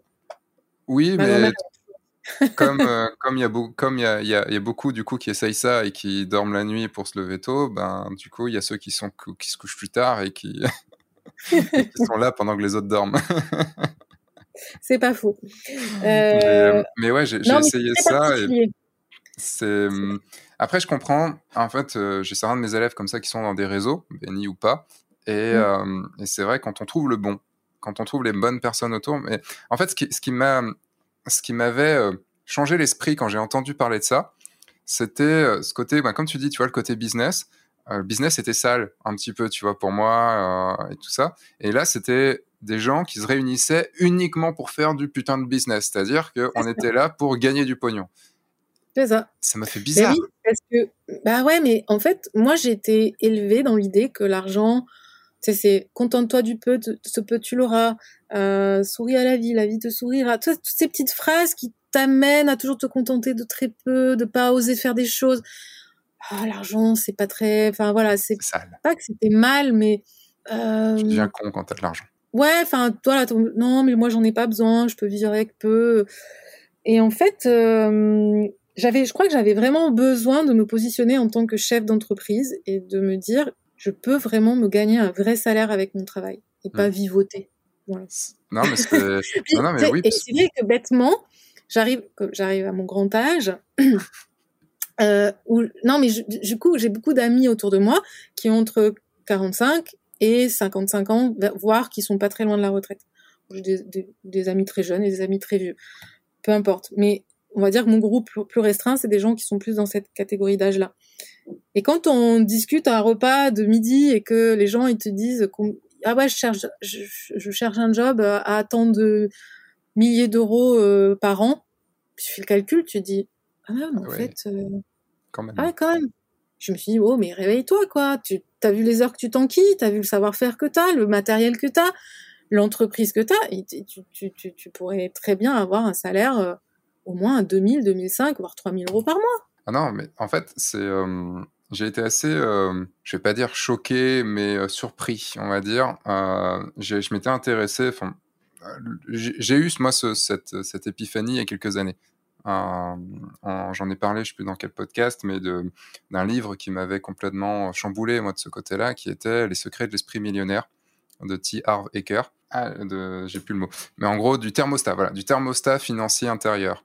Et euh, en gros, souvent, on était, euh, on était par notre éducation, par notre vécu, par nos parents, parce qu'on a pu, enfin, voilà, tout, tout vivre. Euh, on est limité à un certain salaire. C'est-à-dire que c'est américain, mmh. donc il parlait à l'année, non pas en France un peu plus au mois. par exemple, moi j'ai réalisé que j'étais à peu près à 2000 euros par mois. Tu vois, et c'était c'était une limite, je sais pas pourquoi, je disais bah 2000 euros c'était bien. Et en gros, bah, je, je voyais que un moment où j'arrivais, si dans un mois, tu sais, j'arrivais, c'est bon, j'ai fait, j'ai fait ce qu'il faut pour mmh. avoir mes 2000 euros, en fait, je bossais plus. Ou tu vois, si j'avais fait mon salaire de l'année, enfin, si j'avais fait mon chiffre de l'année pour avoir ça, c'est bon, je bossais plus. Mais c'est pas que je bossais plus, c'est juste que je bossais plus sur des choses efficaces pour pouvoir promouvoir tu faisais pas vibrer les choses pour que ça continue, pour que quelque part on se, on s'auto censure. C'est ça. On se, on se... Oui, puis la vie aussi, et puis euh, euh, et puis bah ça m'a, j'ai commencé à réfléchir, réfléchir, réfléchir, à essayer de changer, tu vois, ce paradigme, à essayer de, de me dans la glace. Et non, tu sais, c'est pas 2000, c'est plus. Enfin, genre c'est 5000, 10 000, 15 000, on pourrait, on pourrait, c'est juste, il disait la différence entre, entre vous et un milliardaire, c'est juste que lui, il est, il est, réglé sur un milliard là où vous êtes réglé sur 1000, quoi. Donc, euh, voilà. Et c'est vrai, c'est vrai parce que au moment où j'ai, tu vois, j'ai changé, euh, mais vraiment, hein, je parle pas d'un petit changement en disant oui, c'est bon, je vais faire ça. Le moment où ça a changé vraiment à l'intérieur, en fait, les choses se sont débloquées.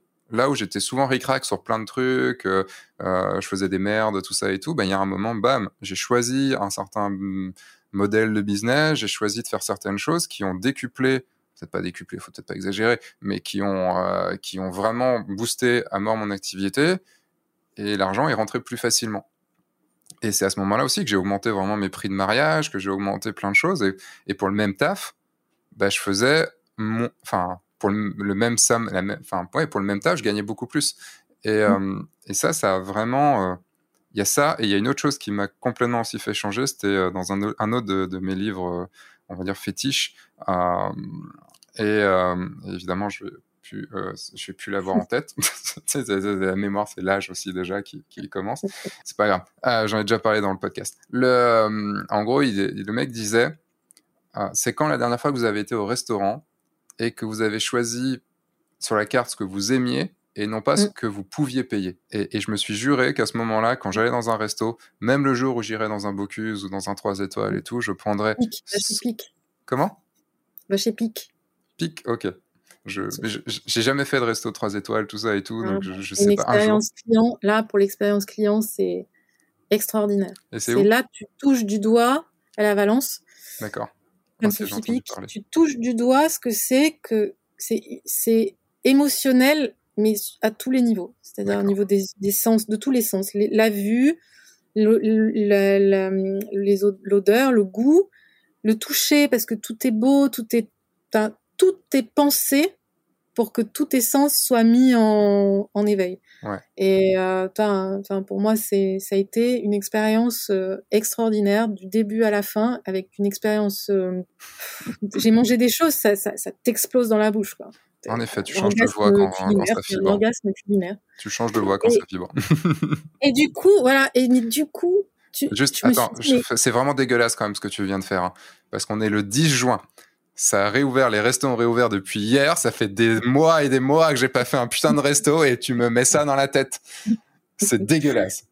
Mais, non, mais qu'à Lyon, c'est ça? À Lyon, il n'y a pas de place nulle part. j'ai pas essayé encore. Mais... Mais oui, et, je m'étais juré, pour finir, juste, je m'étais juré de ne plus jamais, dans un resto, choisir par le prix et plutôt parce que j'ai envie de manger. Et maintenant, voilà, j'y accède. Et alors, je ne me fais pas des restos tous les jours, il hein, ne faut pas non plus exagérer. mais, non. Euh, mais c'est un bon, je trouve que c'est un bon euh, mindset parce que c'est ça, quoi. C'est de, de, se dire, mais euh, c'est pas, on a, on a le droit. Et puis après, l'argent, on peut en faire ce qu'on veut. Il y a des gens qui le redistribuent, qui le donnent, qui, mmh. peu importe. Mais c'est normal d'être correctement payé pour le travail qu'on fait et on n'a pas à en avoir honte moi, je trouve que euh, en France, on est trop, euh, trop timoré avec ça. On n'ose pas parler de, de, chiffres, de salaire. De moi, tout, tout, chaque début d'année, je me fais la lettre à l'univers. Mmh. Euh, je me fais ma petite lettre où je me dis je veux ça, je veux ça, je veux ça, je veux dans cette année-là, je veux, je veux obtenir tel résultat, faire tant de chiffres d'affaires, tant de mariages, tant de portraits. Donc là maintenant c'était arrivé à ces hauts mariages. et, et, quand je réouvre la lettre à la fin de l'année, j'ouvre, j'ai oh, j'ai accompli tout ça, j'ai réussi, à, j'ai check, je check et je suis Bon, ça, j'ai pas encore réussi, mais c'est pas grave parce que. C'est sur la bonne voie. En fait, des fois, il y a des choses qu'on met parce qu'on se dit, oui, ça fait bien de le mettre, perdre 5 kilos, mais on n'a pas vraiment envie. En fait. si, on en a envie, mais on n'a pas envie de mettre les efforts. Mais quand t'as vraiment, enfin, quand vraiment tu, et en fait, tu te rends compte qu'après, tu vas être à l'écoute de tout ce qui peut te permettre d'accéder à ce résultat-là. Mmh. Donc ça va être de trouver des nouveaux fournisseurs, ça va être de, bah, de trouver le bon coach. C'est hyper important dans nos métiers de se faire accompagner. Moi je trouve qu'on aurait tous avoir. Enfin moi ça a été depuis que j'ai un coach. Euh, je, je, avant je n'osais pas parce que je me disais non mais je vais m'en sortir toute seule et puis de toute façon avec Facebook on peut se donner toutes les infos, euh, on a on a du contenu, on a tout ça. En fait ça n'a rien à voir d'avoir quelqu'un qui est vraiment derrière soi et qui te dit bah voilà faut que tu fais ça ça qui, qui a ce recul en fait sur nous et qui a pas nos peurs parce que mmh. tellement tellement, tellement, tellement plein de peur, enfin, pour beaucoup. Donc moi, je, suis tout le temps, tout le temps en train de dompter mes peurs, de me dire, bah, ça sert à rien d'avoir peur là-dessus. Quand j'ai dit, allez, j'arrête le, le, je ne vends plus de fichiers numériques, mais plus du tout. Je le mets même pas en option, c'est terminé. J'étais comme ça. Je me suis dit, je vais, bah, tant pis, je ferai que cinq séances par mois, c'est pas grave, mais bon, après, depuis, ça ne désemplit pas. Donc, euh, donc c'est un faux problème de dire, j'ai pas de boulot parce qu'il y a trop de concurrents autour de moi, parce que euh, tout le monde fait du numérique, parce que euh, en fait euh, il faut faire comme ci ou comme ça. Hmm. Il faut être soi-même, il faut trouver ce qui nous fait vibrer, il faut bien communiquer dessus, et après ça marche. Et en mariage, ça je l'ai jamais trouvé par exemple. J'arrivais pas à me dire en mariage, moi ce que je veux faire c'est du, du un mariage. Je veux pas plus faire la soirée, mais j'aimerais vendre un beau hmm. livre, que les gens ils aient un beau livre et pas juste euh, cette clé, clé USB là. Que... Ça, c'est parce que tu m'as pas eu en coach. à la lire aujourd'hui. Tu m'as pas eu en coach DVD. mariage, c'est tout. Ils avaient des DVD avant au début. Ils doivent plus pouvoir le lire, c'est terminé. Et j'arrivais pas, j'arrivais pas à me positionner là-dessus. Et j'ai arrêté de lutter en fait avec ça. Hmm. Je dis, bah, va là où tu te sens légitime et où ça, ça.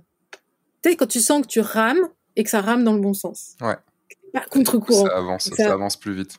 Mais euh, tu vois, juste sur, l'aspect coaching, euh, tu vois, moi qui suis coach euh, aussi pour des photographes de mariage, enfin, essentiellement des mmh. photographes de mariage, mais aussi pour d'autres photographes et tout, bah, j'ai moi-même un coach. Alors, je le vois pas non eh plus trop régulièrement, mais je fais appel à lui pour dans des moments où j'ai besoin de lui. Mmh. alors, c'est plus pour établir des stratégies plutôt que pour me suivre dans mes peurs et tout. Mais voilà, je, je, sais que j'en ai besoin. Hein, parce que et, en plus le pire c'est qu'à chaque fois il me dit mais j'ai pas fait grand chose je dis oui mais juste j'avais besoin de quelqu'un pour dire ce que j'avais en tête et qu'il me dise oui ou qu'il me dise non en fait. C'est con mais, euh, j'avais juste besoin de ça. Et, le, et on, oublie souvent et je vais juste donner un exemple d'un d'une personne parce qu'en ce moment juste là je suis en train de je suis en plein lancement de ma, ma formation mariage euh, de ma grosse formation marketing mariage. Et, euh, et j'ai une personne qui se reconnaîtra en, sûrement en écoutant ce podcast euh, qui n'a pas encore et il ne s'est pas encore inscrit, mais normalement, il m'a dit c'est bon, je viens. T'as intérêt à, t'inscrire euh, pour pas me faire mentir. Mais il a voulu intégrer le lancement il y a six mois. Là, il ne l'a pas fait. Il revient là maintenant. Et je lui demande qu'est-ce que tu as fait pendant ces six mois? Bon, il m'a dit, je vais exagérer, mais il m'a dit, bah rien. Et euh, il a fait des choses, j'exagère dans, le truc, mais parce qu'il a une autre activité un peu à côté. Mais euh, en tant que photographe de mariage, il a rien fait. Et, euh, et je lui dis, bah t'as perdu six mois. Mm. Parce que tu n'as pas voulu, tu as, as, hésité à investir à un moment, bah, tu as perdu six mois et, as enfin, et techniquement, tu as perdu plus d'argent en ne venant pas qu'en venant. Et, mmh. euh, et, on, et on, a, on a peur de ça, on a peur de, de se bah, d'avoir peut-être de se faire gronder aussi potentiellement par quelqu'un parce que ton coach il doit des fois je pense pas être tendre avec toi enfin. Oui puis il te met le nez euh, enfin bah, après moi ça va. Aujourd'hui j'ai ce recul pour justement il peut me dire des trucs sans me dire ah mais je suis je, me dis bon, oui bon il a raison. Ok allez on y, on y va. Mais oui des fois c'est pas des choses qui sont forcément agréables à entendre mais en fait, dès que je, dès que je sens que je vais dire oui mais, je me dis arrête avec le oui mais parce que oui mais, oui mais, oui mais, t'as perdu du temps. Je me dis des fois, je lui dis, je lui dis, mais quand je pense que j'ai attendu d'avoir, j'avais 46 ans quand j'ai commencé à me faire coacher, 45, c'était, oui, j'avais 45 ans. Ah, je sais pas encore les 47. Ah, j'ai 46 ans, j'ai dit 47. jeune, en fait. Putain, ouais. Donc, j'avais 45, et, je, lui je dis, je dis, mais quand je pense que j'ai attendu, j'ai l'impression d'avoir perdu du temps parce que j'aurais pu, euh, voilà, avoir une entreprise beaucoup plus, euh, florissante entre guillemets mmh. euh, plus rapidement mais c'est comme ça je suis quelqu'un d'un peu lent L'important, c'est que tu l'aies fait. Et puis, j'ai pas envie. Et puis, je suis quelqu'un qui, dans ma vision, je me dis, j'ai pas envie de me lasser de mon métier. J'ai pas envie de me cramer dans le métier. Il y a des gens qui, j'ai vu tellement d'étoiles filantes qui sont arrivées très vite, très haut, hmm. et qui après sont redescendues, puis euh, voilà, qui ont complètement arrêté. Et je me dis, ce métier, je l'aime tellement. Euh, il y a tellement de facettes qu'on peut hum, explorer. Peut-être mm. qu'un jour, je ferai plus que des projets personnels, j'en sais rien. Pour l'instant, c'est difficile, j'en fais pas. Mais j'espère qu'un jour, je retrouverai ma créativité pour ça. Et, et je me dis, bah, j'ai envie de durer. Donc c'est pour ça que je, je, je m'oblige à ne travailler qu'en semaine. Je ne travaille pas le week-end, jamais. D'accord. Sauf quelques exceptions. Ah, même pour des photos de famille ou des choses comme ça, ou souvent comme c'est le week-end qui sont dispo? Eh ben non, ils se trouvent, euh, ils se trouvent dispo soit le soir, soit le vendredi soir, soit ils prennent euh, des congés, soit pendant leur congé. T'es en studio, c'est plus facile de faire ça le soir euh, quand il fait. Et oui. Et puis moi, en fait, j'ai plus d'enfants à aller chercher à l'école, donc je peux te faire finir très tard le soir. souvent, mes congés, je les prends pas pendant les vacances scolaires. Donc, du coup, eux, ils sont en vacances. Souvent, ils ont des jours de vacances scolaires, donc ils peuvent venir.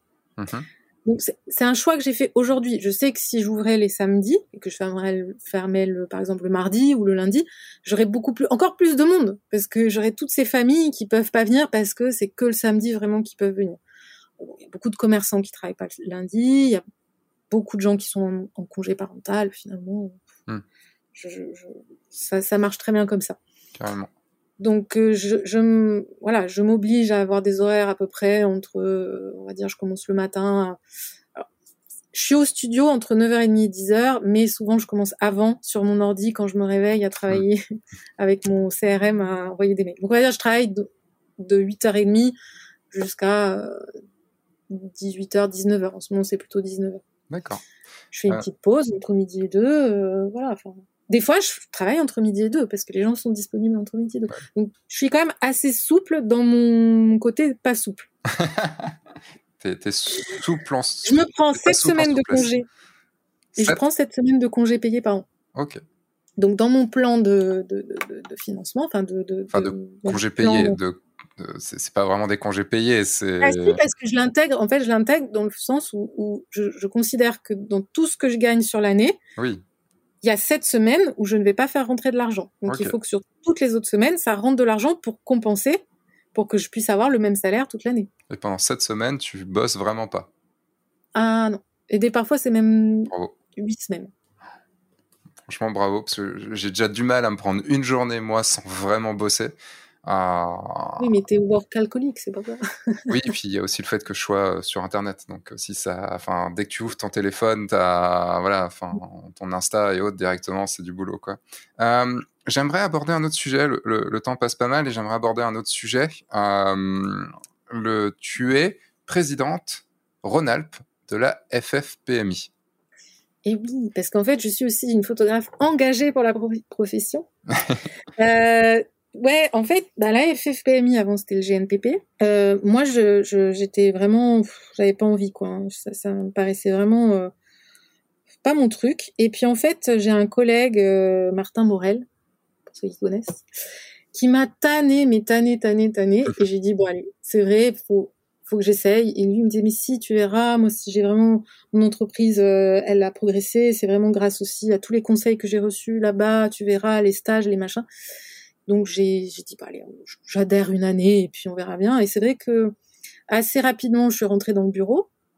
Le, président de l'époque, euh, Norbert Lacroix, m'a dit allez euh, viens nous rejoindre dans le bureau. Mais comment ça se fait quelqu'un qui vient juste sur un an et tu sais tu, tu te dis bon j'y vais pour un an ah merde je suis rentré dans le bureau. Voilà, c'est ça. c'est ça. Et puis effectivement, j'ai commencé à faire des formations. On faisait des ateliers tous les lundis, un lundi par mois. J'ai commencé à échanger. Et puis j'ai vu que ça faisait aussi évoluer mon entreprise. Donc ça, j'étais assez contente. Et puis il se trouve qu'en Rhône-Alpes, on avait un groupe quand même assez solidaire, assez euh, assez sain, pour mmh qu'on se sente tous bien accueillis. Là, je fais ma troisième année. C'est ma troisième année comme euh, présidente du coup de la FFPMI Rhône-Alpes. Et on est passé d'une cinquantaine d'adhérents, là aujourd'hui on est 115, je crois, 115, 120 adhérents en Rhône-Alpes. Donc c'est vrai qu'il y a eu toute la période Covid qui a été très compliquée parce que moi en fait pendant la période à chaque fois, à chaque confinement, je bosse comme une dingue parce qu'il faut euh, rassurer les gens, il faut les animer, il faut, on organise des sessions avec des avocats, on, on organise euh, des, des, des zooms pour euh, travailler sur des choses. On a fait intervenir quelqu'un sur, par exemple, sur la communication, euh, sur un site, sur les sites internet. voilà, on essaye de faire, d'inviter des gens qui vont apporter du contenu. Et puis on a des adhérents aussi qui sont prêts à partager. Donc il y en a qui qui sont intervenus sur euh, Instagram, il y en a qui sont intervenus sur euh, les concours. voilà, en l'occurrence c'était la même personne, c'était Alison Booth. Enfin voilà, on a, on a des gens qui, qui ont envie aussi de partager. Martin Morel sur les tarifs. et du coup, ça crée une émulation, ça crée euh, du lien. Alors c'est vrai que même si on s'est pas vu beaucoup cette dernière année, on essaie de garder ce lien-là. Donc ça, c'est très intéressant. Et après, au niveau national, je suis encore engagée aussi puisque je suis vice-trésorière du national. Donc euh, voilà, donc on a beaucoup de travail aussi. Et, on organise, et la région Rhône-Alpes organise le congrès des métiers de l'image de la FFPMI en octobre, 3, 4, 5 octobre 2021 à Grenoble. Donc euh, Grenoble euh, accueillera tous les photographes de France qui veulent bien venir euh, voilà, aux conférences, au salon des fournisseurs, hmm. aux tables rondes, etc. Donc ça va être sympa. Le... Si, le Covid nous laisse tranquille. Oui, bien sûr. Je, on, en, a parlé juste un tout petit peu avant d'enregistrer ce podcast. Tu m'as dit, tiens, d'ailleurs, euh, je n'ai toujours pas ton, adhésion à la FFPMI et je t'ai dit, euh, non, jamais. Euh, je, pour, expliquer un petit peu, c'est pourquoi, c'est que moi, je suis très dans mon coin, je suis très tout seul, j'ai du mal avec les corporations ou avec les regroupements et tout. c'est vrai que le GNPP, j'ai eu une très, très, très mauvaise image de ce groupe-là euh, surtout quand je suis arrivé avec, avec F1.4 et tout, où j'ai eu des, des retours d'écho de, que c'était pas très apprécié, que je mettais des formations, des choses comme ça. Ou trucs. Oui, mais ça, c'était jadis autrefois. C'était le, bien mauvais temps. comme je t'expliquais aussi, pour moi, y a, comme pour moi, ça a touché le fond. Et, euh, et forcément, ça doit remonter. Et comme il y a forcément de la politique en fait là-dedans, parce que dès qu'il y a regroupement, pour moi, il y a politique, tu vois. Et, ah mais c'est euh, évidemment qu'il y a un travail politique. Aujourd'hui, les photographes n'auraient pas été en, en S1, donc euh, dans la liste S1 et donc euh, accessible aux aides, si la FFPMI n'était pas intervenue auprès d'Alain Griset, auprès des, des, des, pouvoirs publics pour dire c'est important, les photographes vont se retrouver sans, sans revenus. Les photographes de mariage, au début, il y en a certains qui voulaient pas qui soit dans la liste euh, des, des S1, enfin des, des de, de l'événementiel. Donc il a fallu qu'on mm. se batte pour que ça reste dans l'événementiel, pour que les photographes aient droit aux aides. Mm. Donc moi je suis heureuse quand je vois ça, je me dis tout ce qu'on fait, oui peut-être que des fois on peut être jugé euh, ringard, peut-être qu'on peut être jugé, euh, euh, on a fait des trucs peut-être par le passé, il y a eu des problèmes, il y a eu des, des, des difficultés, mais il faut regarder vers l'avant, il y a de la, il y a du renouveau, il y a de la jeunesse, et puis il faut faire aussi avec les anciens qui ont qui ont des savoir-faire, qui ont des aussi un, enfin moi je trouve que c'est ça qui m'intéresse aussi, c'est que ça regroupe, c'est pas un petit microcosme juste euh, voilà les meilleurs photographes de mariage qui ont tous des des, des, awards ou les meilleurs photographes de portrait qui euh, font que du euh, lifestyle ou que du fine art comme on dit maintenant. C'est des gens qui sont de tout, tous horizons. On a des jeunes des jeunes qui débutent et on les accompagne pour les aider à vivre de leur métier, on les alerte, on leur dit attention, c'est important de réfléchir sur les tarifs, etc. On va les aider à améliorer la qualité de leurs images aussi, s'ils veulent, bien sûr. Mais et puis on a les anciens et, et on est tous là dans la même barque. Il faut qu'on s'entraide. Et puis des fois ça marche plus ou moins bien, mais parce qu'on est tous différents, qu'on vient de régions différentes. C'est vrai que selon les régions, on voit pas les choses. C'est là qu'on se rend compte que quand même la France est très diverse aussi. Et moi, je trouve que c'est passionnant parce que ça nous re-questionne sur nous-mêmes, ça nous oblige à sortir de notre zone de confort et de se battre aussi pour euh, pour une profession qui est belle, qui mérite qu'on. Alors, on n'arrive pas à tout. Il y a des choses on, on échoue parce que ben, les pouvoirs publics ils nous écoutent pas tout le temps. Puis parfois ça marche. Alors, euh, je trouve que ça vaut le coup de se battre. Oui, c'est politique. En fait, j'allais, j'allais, tu m'as pas laissé finir j'ai senti que tu voulais, que tu voulais réagir, tu vois. Et je comprends hein, parce que j'ai pas, pas, c'est pas que j'ai pas été tendre, c'est juste que j'ai pas, et encore, je suis tendre dans, quand, quand, je suis sur le podcast, je suis tendre. Mais euh, le, ce que je voulais, ce que j'allais te poser comme question, c'est en gros, qu'est-ce que tu pouvais me dire pour me faire changer d'avis et euh, ou, pas forcément changer d'avis, mais au moins, bah, tu vois, bon, bah allez, c'est bon, je prends mon adhésion pour un an. et non, je rentrerai pas dans le bureau. mais voilà, enfin, c'est. Euh, plus, plus la, en fait, plus on va être nombreux à adhérer, parce que ce qu'il faut savoir, c'est que les pouvoirs publics euh, regardent la représentativité. Donc, mmh. ils regardent les, les, syndicats, les organisations syndicales, ils regardent combien d'adhérents on a. Donc, c'est très compliqué. Hein, le, calcul des, on vient d'y passer euh, un temps fou c'est super euh, difficile. Donc ils calculent tout ça.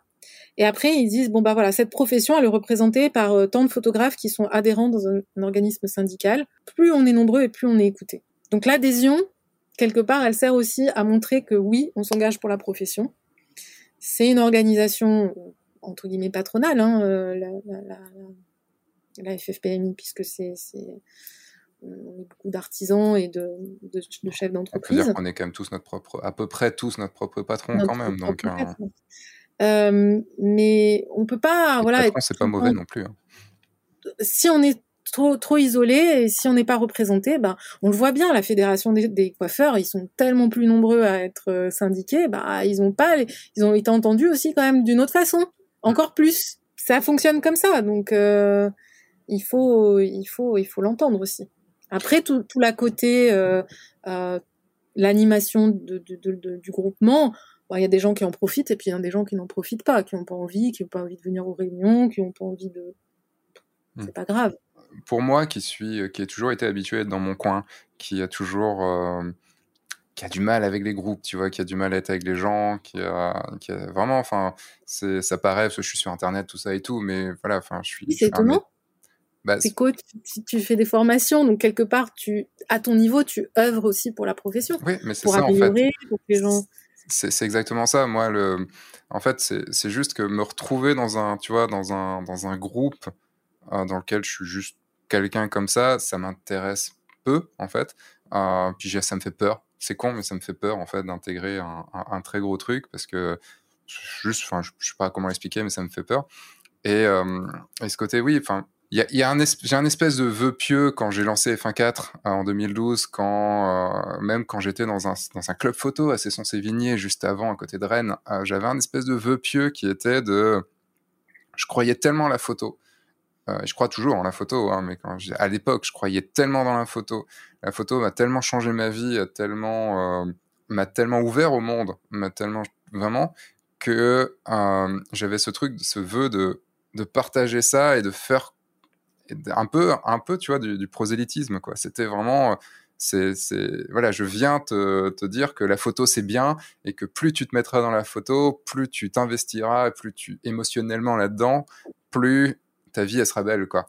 Et euh, parce que pour moi, ça a tout changé. Tu sais, je me vois un petit peu comme un, religieux qui arrive, c'est pour te dire, pour te dire ça. Euh, ça fait un peu ça. Et comme c'est vrai qu'à l'époque, tu vois, enfin, j'avais vu, tu vois, à l'époque, GNPP, tout ça et tout, et ça me paraissait tellement vieux et tout que tout de suite, j'ai écarté en fait le truc. Et, euh, quand j'ai lancé F1.4 et tout, j'avais ce, truc, non pas juste de dire, bon, bah, tu vois, je suis sur Internet, je suis sur YouTube et tout ça, et puis voilà, on s'en fout, quoi. C'est, euh, je fais des, tests matos et tout ça, et puis t'as vu comme je suis bon et tout ça. Non, l'idée, c'est toujours de, d'essayer d'améliorer les gens. De, de, leur faire, mais quand, pas de leur dire, vous faites comme moi, faites comme moi, c'est obligatoire. C'est, euh, améliorez-vous, prenez du recul, soyez pas con. Euh, je sais qu'il y a de l'ego, on a tous de l'ego, moi-même j'en mmh ai, et améliorez-vous. Surtout prenez du recul, améliorez-vous, et surtout faites en sorte que les choses ont changé quand même pas mal depuis, euh, depuis 10 ans, depuis 10-15 ans. Quoi. Ça, toi, tu l'as vu en commençant en 2005, euh, tu l'as vu. Quoi. Ah, ça, ça, Le métier a énormément changé. Les... Et les gens ont changé. Les, les, gens étaient très, euh, quand même, dans leur. Enfin, ils Leur étaient en- ouais. une île, tu vois, c'était une Mm. île, alors que si on est tous Oui. un continent, mais c'est marrant parce que ça va.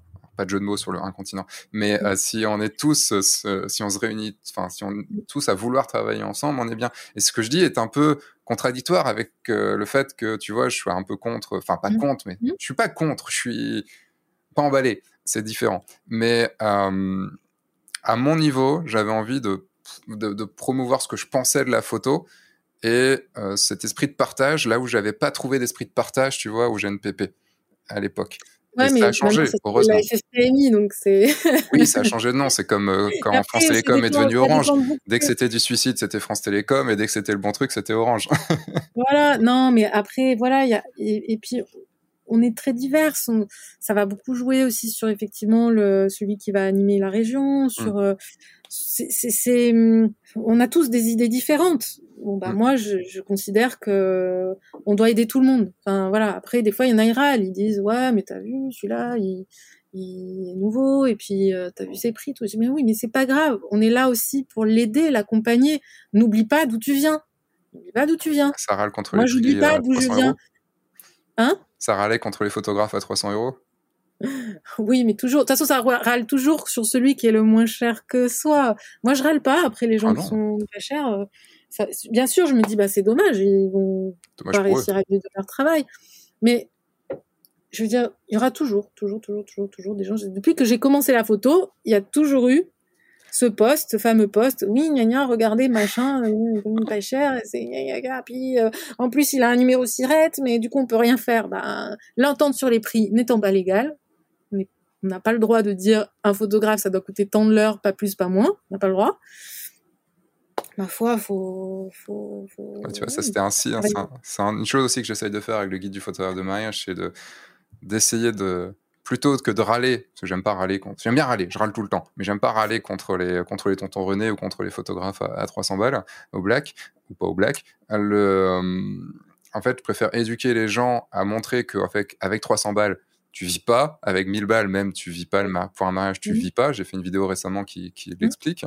Euh, plutôt bah, éduquer, avoir des tarifs. Et si on a tous, si on a tous cette éducation et qu'on arrive tous à se dire que au moins un prix moyen, enfin un prix moyen, un prix de départ pour être plus aux alentours des 1005 que aux alentours des 800, ben, un prix moyen, le prix moyen va augmenter de 1005 à 2005 par exemple, et on vivra tous mieux et on et on et c'est possible en fait, c'est ça le truc. Donc, Bah, Oui, je sais pas, les gens, euh, c'est acquis que quand on met un poil chez soi, euh, on va payer entre euh, 3 000 et 10 000 euros. Dire, les gens, euh, et, et les marchands de poils, ils font pas faillite, hein, euh, ça y va. Hein, euh. je veux dire, donc pourquoi on considère que euh, ouais, à ce prix-là, non, ça passera jamais Bah, c'est cette peur, cette peur que comme on vend notre, euh, on vend pas un produit, on vend Il faut notre, accepter. un- on vend nous quoi. Il faut accepter qu'on ne peut pas s'offrir notre travail. Moi, depuis ça. que j'ai compris que je ne pourrais pas m'offrir mon travail, je n'ai plus aucun problème. Et je fais des ventes à 1000, 2000 euros, je n'ai aucun problème avec ça. Sur des portraits euh, qui pourraient même, je me dis, bah, mon, mon chéri, des fois, il me dit, t'as vendu ça, t'en as vendu pour 2000 euros. bah oui. bah, et les gens, ils trouvent ça Bah oui. ok, parce qu'il y a un prix en face, il n'y a pas de surprise, il n'y a pas de truc caché, ils savaient très bien combien ça pouvait coûter, avant, pendant, après, et, ils ont dépensé ce qu'ils étaient prêts à mettre. Moi, quand je vais dans un magasin pour acheter un beau meuble, Bah oui, bah, ça me fait plaisir de mettre 4000 balles dans un meuble, qu'est-ce que... qu'est-ce qu'on s'en fout? Peut-être que la personne, elle l'a acheté 500 euros euh, chez un Chinois et elle fait une marge fois... Ça c'est pas cool. Mais bah non, mais c'est normal. Enfin, je veux dire, après, c'est normal. Je, je m'en fiche. non, si j'étais bien reçu, que j'étais bien bien renseigné, que j'étais bien accueilli, que je, je, serais pas aussi euh, dans ce que tu dans l'exemple que tu viens de dire, je serais pas aussi aussi euh, comment dire, je serais pas d'accord. Mais euh, juste pour revenir à la FFPMI, comment ça se passe, comment on devient adhérent et quelles sont les conditions, enfin comment comment ça se passe? Pour être adhérent à la FFPMI, il faut être professionnel de l'image, photographe ou vidéaste. Donc avec un numéro de SIRET. donc avoir un numéro SIRET. il faut que cette activité soit, soit, son activité principale. On peut être double actif, mais il faut quand même que la photographie soit son activité euh, euh, la plus. Quelqu'un qui pourrait être employé et euh, photographe à côté, c'est possible ou... Bah, disons qu'on qu'on considère que bah oui, il a un numéro SIRET, il est professionnel. Hmm. Voilà. L'idée, c'est sûr c'est mieux si une personne est engagée pleinement dans son métier, mais euh, euh, voilà, quand on est en double activité, ben on a aussi besoin d'être représenté, puisque c'est une partie de notre activité. Donc, euh, ma foi. Ensuite, il y a un chaque photographe peut adhérer dans sa région. Mhm. Mais s'il a envie d'adhérer sur une autre région parce qu'il est plutôt limitrophe avec la PACA par exemple, enfin quel exemple je pourrais prendre? Euh, Par exemple, nous, on a des adhérents qui sont vraiment très proches de Lyon, mais qui, qui sont plutôt dépendants, en fait, normalement de la région centre, mhm. je crois, ou de Bourgogne. Bourgogne, c'est... Je sais pas, enfin, de la région d'à côté, quoi. Euh, Auvergne, c'est plutôt, ouais. Enfin, bon, bref. Donc, eux, ils ont choisi d'être en, dans, en Rhône-Alpes, par exemple, parce qu'ils sont vraiment tellement proches de Lyon que ça les arrange plutôt de venir sur les réunions euh, avec nous. Puis il y en a d'autres. Euh, voilà, j'ai une en Corse, elle adhère chez nous parce que encore s'il n'y a pas de, de, bureau. Donc, euh, donc voilà, on peut choisir dans quel bureau on, adhère. Donc si moi, en tant que breton, euh, bah, j'ai envie d'aller euh, sur le, centre, enfin sur, les, sur la, la FFPMI Bretagne, j'ai le droit? Même en étant à Lyon? Oui. D'accord. On adhère vraiment là où on veut, en fait. Oui. Ouais, après, pour une question pratique, c'est vrai que c'est bien d'adhérer dans sa région pour pouvoir participer aux animations de la région. C'est ça. C'est vrai qu'en Rhône-Alpes, on a mis en place beaucoup d'événements, des choses euh, pour dynamiser la région. On aime bien se retrouver, euh, on organise des formations aussi. Enfin voilà, on organise pas mal de choses pour nos adhérents. Mhm. Euh, pour adhérer, bah, c'est tout simple, il faut aller sur le site euh, Métier de l'image. C'est on tape FFPMI sur sur internet, on tombe sur le site Métier de l'image et on peut adhérer. Il faut un, un, un extrait cabis ou euh, un papier de la CMA là qui dit qu'on est bien déclaré, mhm. une petite photo d'identité, enfin un portrait de soi pour que ce soit joli sur le site, euh, et payé en ligne, c'est 195 euros à l'année. Et c'est ah glissant, c'est-à-dire que c'est de date à date. Ok. Ah, c'est quand même 195 euros l'année, quoi. 195 euros l'année. Ah, ça, reste, ça reste une somme quand même. Quoi. On, a des, on a quoi comme avantage pour, euh, pour cette, parce que c'est pas le tout. Bah, on, veut être adhérent, mais, mais c'est quoi comme euh, qu'est-ce qu'on a comme avantage? 195 euros, c'est euh, c'est euh, c'est une, identité par mois. Hein. Deux identités par oui, mois. Oui, bien sûr, mais juste pour savoir. Enfin, je fais mon râleur, tu vois. Enfin, je te dis, j'adorerais râler. Pour une organisation professionnelle, c'est vraiment pas cher. D'ailleurs, ça, on va être obligé d'augmenter pour parce que c'est ça coûte très cher hein, une, une, organisation professionnelle. Et en fait, il y a une répartition, y il y a une répartition qui revient aux régions donc euh, les régions, euh, ah, c'est pour ça qu'elles peuvent aussi animer des choses euh, en région. Donc il y a, y, a, tout ça. Il y a la possibilité d'adhérer à un, un, comment on appelle ça? Médiation, un médiateur de la consommation. Donc là, on a négocié une offre à 60 euros pour trois ans, avec la possibilité de faire appel deux fois au, négociateur. Voilà, on est en train aussi petit à petit d'avoir des avantages vis-à-vis de certains fournisseurs. Donc oui, il y a, y a, y a des, des, avantages. Puis on est représenté auprès des pouvoirs publics. Et on fait partie de la grande famille des photographes. Ouais, ouais, ouais. On a profession photographe qui est inclus dans l'adhésion. D'accord. On reçoit profession photographe qui a quand même un, journal qui est intéressant. C'est cinq, je crois, cinq revues dans l'année ou quatre, quatre revues dans l'année. Oui, c'est trimestriel, je crois. Ouais, 35 euros euh, qui sont inclus dedans. Ok. Voilà. Ouais, bon, ok, je vais y réfléchir. Je vais y réfléchir, on sait jamais. Peut-être. Il y a quelqu'un qui change pas d'avis. maybe, maybe. enfin, en fait, c'est intéressant d'en parler parce que je, j'ai mon ton, évidemment, hein, du, du, podcast où j'aime bien, euh, j'aime bien affirmer des choses et j'aime bien euh, monter sur mes grands chevaux parce que j'adore ça. Euh, mais voilà, c'est, ne vous offusquez pas si vous écoutez ce podcast. Hein, c'est euh, voilà, j'ai mes avis, mais j'aime bien, je suis, j'aime bien avoir, j'aime bien prendre du recul. J'aime bien affirmer ce que je pense, tout en prenant du recul et en ouvrant la porte quand même, en n'étant pas fermé. Je serai juste fermé à la désaturation partielle, c'est tout. euh... le... Rester fermé à la désaturation partielle. ouais, complètement. Euh, j'ai envie de parler d'une dernière chose avant de te poser les questions de fin. Tu en as parlé un tout. Euh, non, tu n'en as pas parlé. Euh, j'ai cru que tu allais en parler, mais c'était pour la danse que tu en as parlé. Euh, à côté de ça, tu fais de la photo scolaire. Ouais. Parce que moi, je t'ai connu pour la photo scolaire. Exactement. Mais j'en fais pas non plus beaucoup. Hein. J'en fais, on va dire, entre 8 et 10 écoles par an. Ok. Des écoles de combien? De plus de 200 élèves 600 1000 Non, non, non, non. Euh, moi, je fais des écoles de, de... Sur des primaires, c'est des écoles entre 5 et 10 classes. Mmh. Et maternelles, c'est entre 3 et, et 5 classes. D'accord. Voilà. Donc, tu es plutôt sur les écoles maternelles primaires que sur les collèges lycées? Ouais, alors collège, j'ai fait, euh, j'ai fait une fois à Kroll. Mmh. Euh, je dis crawl, mais il n'y a que moi qui connais ce que c'est. non, moi aussi, parce que je l'ai fait de la semaine dernière, si tu veux. Donc... Ah, c'est toi qui l'as fait? Tu sais que j'étais au collège à crawl Non. Moi. si, si, si, c'était mon collège. Et, et, quand j'y suis retournée pour faire les photos, donc il y a deux ans, j'ai retrouvé mon professeur de technologie. Oh. Je dis, oh, mais monsieur Dantrou, c'est vous? Amandine Crochet, vous vous rappelez de moi? Et il se rappelait de moi. Mais c'était dingue, parce ah ouais. qu'il était, il, était à la, il venait juste d'être à la retraite. Et ça veut dire que quand je l'ai eu, il était Tout quand même jeune enseignant. Moi, je le trouvais déjà très très vieux. C'est fou. Ouais, il écoute pas. J'espère que il écoute pas. Monsieur... Non, mais en plus, je l'aimais bien. C'était vraiment un professeur que j'aimais bien. C'était de la techno. Il était sympa, il était motivant. Donc ça m'avait fait les larmes aux yeux, quoi. Je dit, oh, Monsieur Danton, ça y est. Le Tu temps sais- est passé.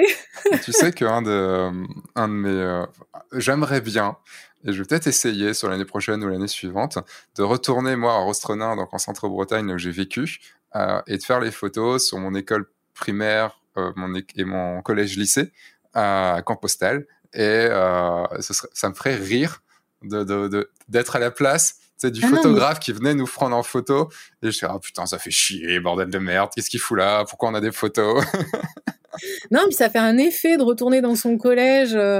C'est c'est émotionnellement, moi j'avais trouvé ça super euh, bizarre de, de manger à la cantine avec les professeurs, euh, alors que ben, 35 Bah ouais. ans avant j'étais euh, j'étais élève quoi. Enfin non, c'était c'était c'était lunaire. Donc euh, oui, donc ce, coll- ce collège, ça je trouve ça hardcore. Hein, le collège, Ah ouais?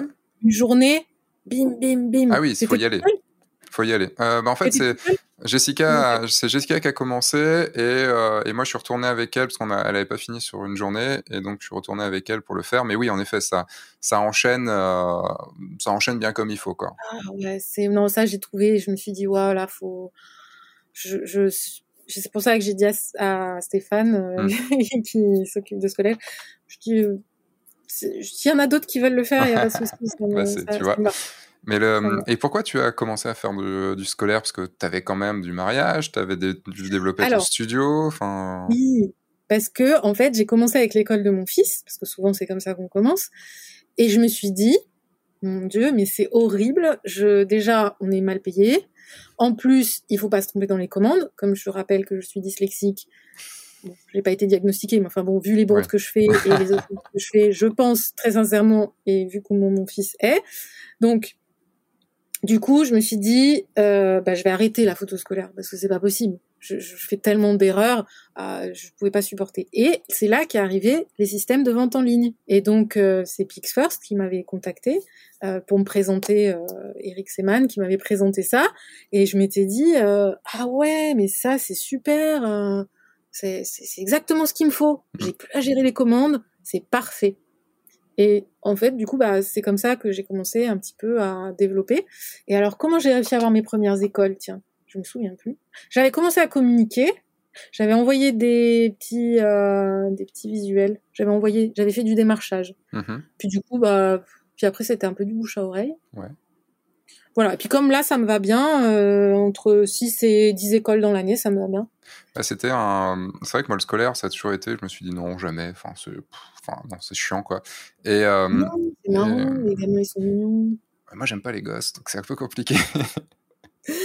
Mais Non, mais en fait, je trouve que c'est, en fait, j'aime bien ce côté. Alors après, c'est comme ça que je le fais, hein, parce qu'il y en a qui prennent beaucoup de temps. Moi, j'avoue, je suis assez rapide. Mhm. Et j'aime bien ce côté justement, en très peu de temps, d'aller chercher quelque chose chez l'enfant d'un peu. J'attends pas qu'il soit forcément souriant, parce que je trouve que des fois, quand il sourit, euh, c'est pas terrible.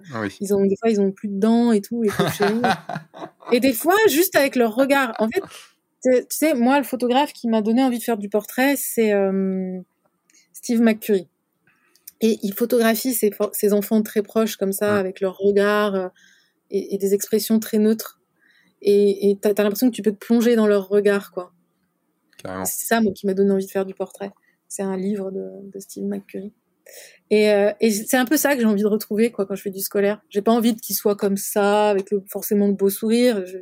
J'aime bien euh, simple, quoi. Hmm. Ça me plaît. Mais bon, c'est mon style. Après, euh, il y en a d'autres qui font des choses beaucoup plus travaillées et c'est très beau et, et c'est chouette aussi. Hein. Carrément. Bon, on peut avoir un certain style là-dedans. Donc, tu faisais beaucoup de choses et tu as eu besoin d'aller chercher ce, ce, salaire supplémentaire, enfin ce chiffre d'affaires supplémentaire avec oui, le scolaire? parce que, Oui, parce qu'à l'époque, je faisais pas autant de séances que je, je voulais en faire déjà. Donc, c'était ça, c'était il y a cinq ans en arrière, tu vois. Mmh, d'accord.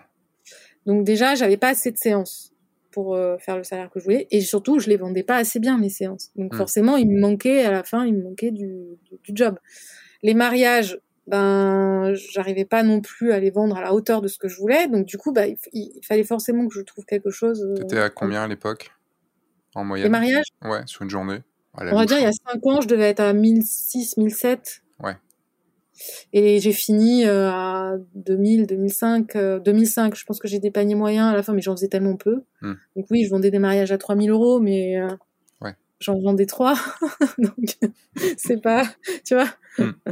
J'avais plus envie de me battre avec tous ces jeunes là qui étaient à 1400 euros avec euh, la, la, journée complète, la soirée jusqu'à 4 heures du matin, le photobooth, la séance engagement et la séance des after, tu vois. Eh, fais gaffe tu commences à râler. Tu commences à devenir un vieux con ou une vieille conne qui râle contre les petits jeunes. non, non, non, non, je râle pas. C'est juste que je dis que moi, j'avais plus envie de me battre contre ça et, de, et je trouvais que c'était une surenchère et que j'arrivais pas, moi, hmm. c'est moi, hein, n'arrivais pas à me démarquer suffisamment de ces gens-là pour justifier que moi j'étais plus cher et que ça valait le coup d'être chez moi. Hmm. C'est le problème, il venait de moi, hein, pas des autres. Hein. D'accord, attention. je, te charrie, c'est tout. Non, non, mais c'est vrai que je voudrais pas que ce soit mal pris.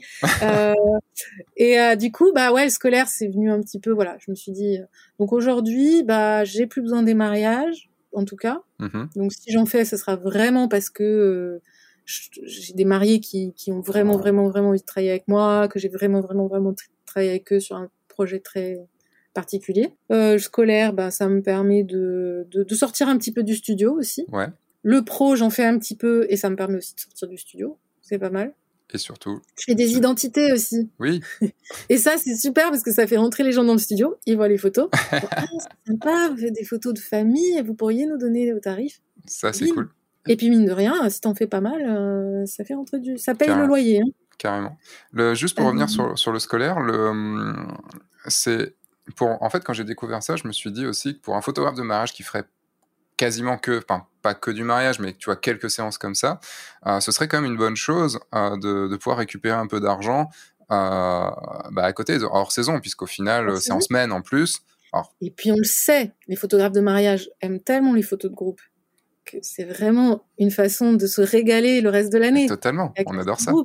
Mais non, tu rigoles, mais pour moi, quand j'ai commencé, quand j'ai fait mes premières photos de groupe alors je fais plus comme ça mes photos de groupe euh, de, de, mariage, mais je me suis dit c'est un putain de bon entraînement pour euh, pour faire pour pour être chef de chef des armées trois étoiles euh, dans dans les mariages quoi. Euh, quand tu arrives à, contenir 30 ados euh, pour qu'ils soient bien comme il faut, qu'ils se mettent comme il faut pour que tu fasses ta photo en moins de 5 minutes, voire en moins de 3 minutes, eh ben, je peux te dire que sur le mariage, ça file droit. Hein mais c'est clair. Non, mais c'est clair, c'est clair. Et, euh, non, mais, le... mais en fait, le scolaire, c'est vraiment génial. Restez, euh, restez après coup, je vous, je vous parlerai un petit peu en outro du, de la photo scolaire. J'aurai quelque chose à vous dire quand j'enregistrerai l'outro. Le... Est-ce que toi, juste, tu conseillerais à, à, des, à des photographes comme ça de faire du scolaire ou pas? Qu'est-ce que Je pense que quand même, faut, faut aimer, euh, faut aimer être au contact. Alors, aimer être au contact des enfants, un minimum quand même, parce que tu dis que t'aimes pas les enfants, mais je pense que tu, tu, tu, tu, leur fais pas peur quand même. Non, non, en fait, c'est juste. Aimer être au contact des enseignants. que j'ai ma barbe, je, je sais pas si. faut aimer être au contact des enseignants aussi, hein, parce que c'est quand même c'est particulier. Hmm. C'est, c'est, enfin, des fois, euh, tu ressens que ça les fait vraiment chier que tu es là, oui. que tu sois là. tu, tu, leur prends sur leur temps euh, pour, pour enseigner, quoi. Hmm. Donc il faut avoir aussi, voilà, ce recul pour dire, euh, bon allez, euh, moi je vais aller vite, vous inquiétez pas, ça va bien se passer, ça va pas trop vous perturber. Et puis les rassurer sur le fait qu'à maintenant il existe des solutions où ils n'auront plus rien à gérer avec les ventes en ligne. C'est parfait, ils n'ont plus rien à gérer, juste donner les petits des petits codes et, euh, et distribuer avec tout qui est écrit dessus. Enfin, franchement, moi, ils m'adorent hein, maintenant. Euh, il y a des écoles, elles me disent et encore, des fois, ça se passe, c'est le, c'est le bureau des élèves qui s'en occupe et qui. Des fois, c'est le bureau des élèves. Ouais, le, le, la, Donc, euh, moi, je pense que c'est un marché qu'il faut absolument que les photographes. C'est comme les identités. Il faut qu'on récupère ces marchés-là, la photo d'identité et aussi la photo scolaire. Il faut arrêter de laisser ça aux grosses boîtes qui sont hyper agressives sur les prix. Il faut arrêter de donner l'impression aux écoles qu'ils peuvent se faire un max d'argent sur notre dos. Il faut qu'ils comprennent qu'on est partenaire et qu'on peut vraiment être gagnant-gagnant Hmm. que le photographe il peut gagner sa vie. Arrêtez, s'il vous plaît, les photographes, de vendre vos, vos, groupes, photos de groupe à 1,60 ou 2,50 euros le groupe. Ça, hmm. ça, suffit. Stop. Les parents, il y a une petite marge, mais les parents, ils peuvent s'offrir une photo à 5, 10 euros. Faut arrêter. Faut arrêter. Et portrait, c'est pareil. Un portrait, euh, faut, le, faut, faut le vendre. Faut, faut... Puis c'est con, mais sur la de faire un beau portrait en photo scolaire, euh, j'ai compris aussi que c'était euh, Enfin, il y a des écoles qui veulent absolument les vendre pas cher pour que tout le monde puisse les acheter et tout ça. Mais rien que déjà, nous, le fait d'être photographe et pas juste quelqu'un qui ne sait rien à la photo et qui vient parce qu'il est dans une boîte de, de photos scolaires qui, dit, qui envoie des gens et qui savent pas, qui savent pas s'y prendre, euh, en montant un petit setup lumière bien comme il faut, on amène la photo portrait, on amène la photo professionnelle dans le dans les foyers puisqu'il y a des gens ils sont peuvent pas aller se payer une séance photo à 90 balles, à 100 balles, à 150 balles ou à 200 balles. Ils peuvent pas. Ils peuvent juste pas. Et, euh, et, nous, on arrive et ils peuvent se payer une photo, une belle photo de leurs enfants pour, euh, pour 7 euros, pour 8 euros. Enfin, voilà, c'est, enfin, je trouve, je trouve ça, d'un côté, c'est aussi fort. Enfin, c'est, euh... Oui, puis c'est un souvenir qu'ils vont garder à vie. Enfin, normalement, moi, j'ai encore, euh, ma mère, elle a gardé hein, nos pochettes. Je veux dire, quand on retrouve des gens, ah, mais, ah, mais toi, on était ensemble à l'école ah ouais. Ça, c'était toi. De voir la, bouille qu'on avait. Alors, on est là avec les petits crayons devant. C'est très marqué parce que selon les époques, les vêtements. Dans les années 70, euh, on avait des petits vêtements bien colorés, orange et tout. Puis maintenant, les gamins, ils ont les, ils ont les, les trucs fermés là avec le PSG et tout. fluo. Il a mis sa plus belle tenue. Il a mis la PSG fluo. Ah, c'est vrai que le nombre de, le nombre de gamins qui ont leur, leur maillot de, leur maillot de foot. Hein. Ouais. Mais il y avait un truc aussi, c'est le fait quand, quand, tu vois, quand j'ai post-traité toutes les images et tout, il y a ce truc d'avoir ce trombinoscope de tous les élèves et tu vois les, les personnalités et tu te replonges toi-même dans ce que tu étais et tu fais putain, il y en a vraiment, ils ont des têtes de cons. Et ça se trouve, ces têtes de cons sera des, enfin, ou des moches, et ils seront plus tard très beaux. Là, ça se trouve, toi, t'es genre la belle du, la belle du truc, mais potentiellement plus tard pas. Enfin, euh, et tu vois, oh, toi, tu vas réussir. Et, et, et je sais pas, ça, te remet en perspective toi ce que tu étais et tout ce, toute ton évolution de comment tu étais perçu quand tu étais gamin à maintenant, ce que tu es maintenant, ce que tu as fait de ta vie. Et, euh, et juste aussi, je trouve ça génial, c'est juste, vous savez, comment on animerait nos samedis soirs, enfin, quand on n'est pas de mariage, comment on animerait nos samedis soirs en disant, tiens, t'as vu, c'est ma photo de classe de, ma maternelle, où est-ce que je suis? Mm. là, bah ouais, Moi, je trouve que c'est des souvenirs qui sont importants.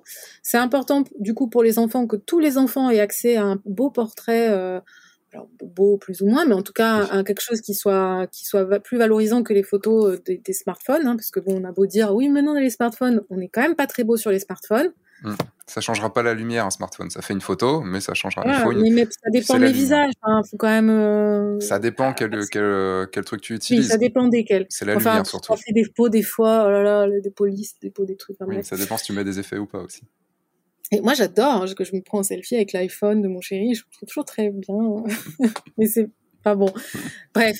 Donc, moi, je trouve que c'est important parce que ça met à pied d'égalité. Et c'est pas, en fait, quand tu fais des, des hum, photos scolaires dans les zones prioritaires, tu vois qu'il y a des parents qui vont dépenser beaucoup plus. Ils n'ont pas les moyens, mais ils vont dépenser beaucoup plus parce que pour eux, ils ont un vrai sens de c'est important, c'est des images qu'on ne pourra pas s'offrir ailleurs. Mm. Donc il, faut arrêter de croire que parce que les gens n'ont pas dans une cité n'ont pas beaucoup d'argent, ils vont pas s'offrir la photo. C'est pas vrai. Mm. Ils se le feront. Ils, ils vont mettre un peu de côté. Euh, ils savent qu'il y a à ce moment-là, il y aura les, ça à payer. Ils n'iront pas à McDo, c'est pas grave. C'est tant mieux même. Non, mais en fait, euh, moi, je, je, trouve que c'est un faux problème de dire ah, tous les parents doivent se l'offrir, faut mettre à 4 euros la photo comme ça. Même il y en a à 4 euros, ils vont trouver ça trop cher. C'est ça. De toute façon, à 4 euros ou à 7 euros, ce sera trop bas, trop cher. Je suis intervenue dans une école, dans un lycée professionnel, c'était à 5 euros la photo. Il l'avait mm. mis à 5 euros, après coûtant en fait. Il l'avait mis, il voulait pas se faire de l'argent sur le, truc. Il y a une gamine, elle a dit ah non mais 5 euros c'est vraiment trop cher, moi je peux pas me l'acheter. 5 euros. Mm. Parce que ses parents voulaient pas la payer la photo. Ouais que elle, gamine, forcément, elle avait peut-être 30 euros d'argent de poche par mois, elle n'allait pas payer 5 euros la bah photo. Oui, c'est sûr que elle, oui. Les parents sont pas prêts à payer 5 euros. Bah, c'est toujours pareil, c'est l'importance qu'on donne à se souvenir ou à pas se souvenir, quoi. Donc euh, non, je trouve que c'est une belle discipline qui, euh, qui peut être très créative. Il y a plein de choses à réinventer. Mm. Euh, après, il faut faire attention aussi à pas faire n'importe quoi parce que c'est quand même un peu réglementé. C'est ça. Mais, très réglementé même. Mais et puis voilà, il faut pas non plus user et, énerver les, les, enseignants. même si des fois ils nous énervent. c'est important. mais moi, je trouve que c'est voilà, je trouve c'est bien que ce soit. Et il y a de plus en plus de photographes qui reviennent justement. Il y a plus en plus d'enseignants qui en ont marre des boîtes à, photos, à, photos scolaires parce que justement, il n'y a pas toujours la qualité. Hmm. On va passer sur les trois dernières questions, les trois questions de fin de ce podcast.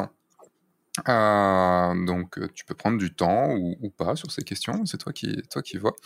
Euh, quel est ton, quand tu faisais du mariage, on va faire la question de quand tu faisais du mariage, quel était ton objectif favori? Avec quel objectif tu photographiais le plus? Ah, mon objectif. Oui.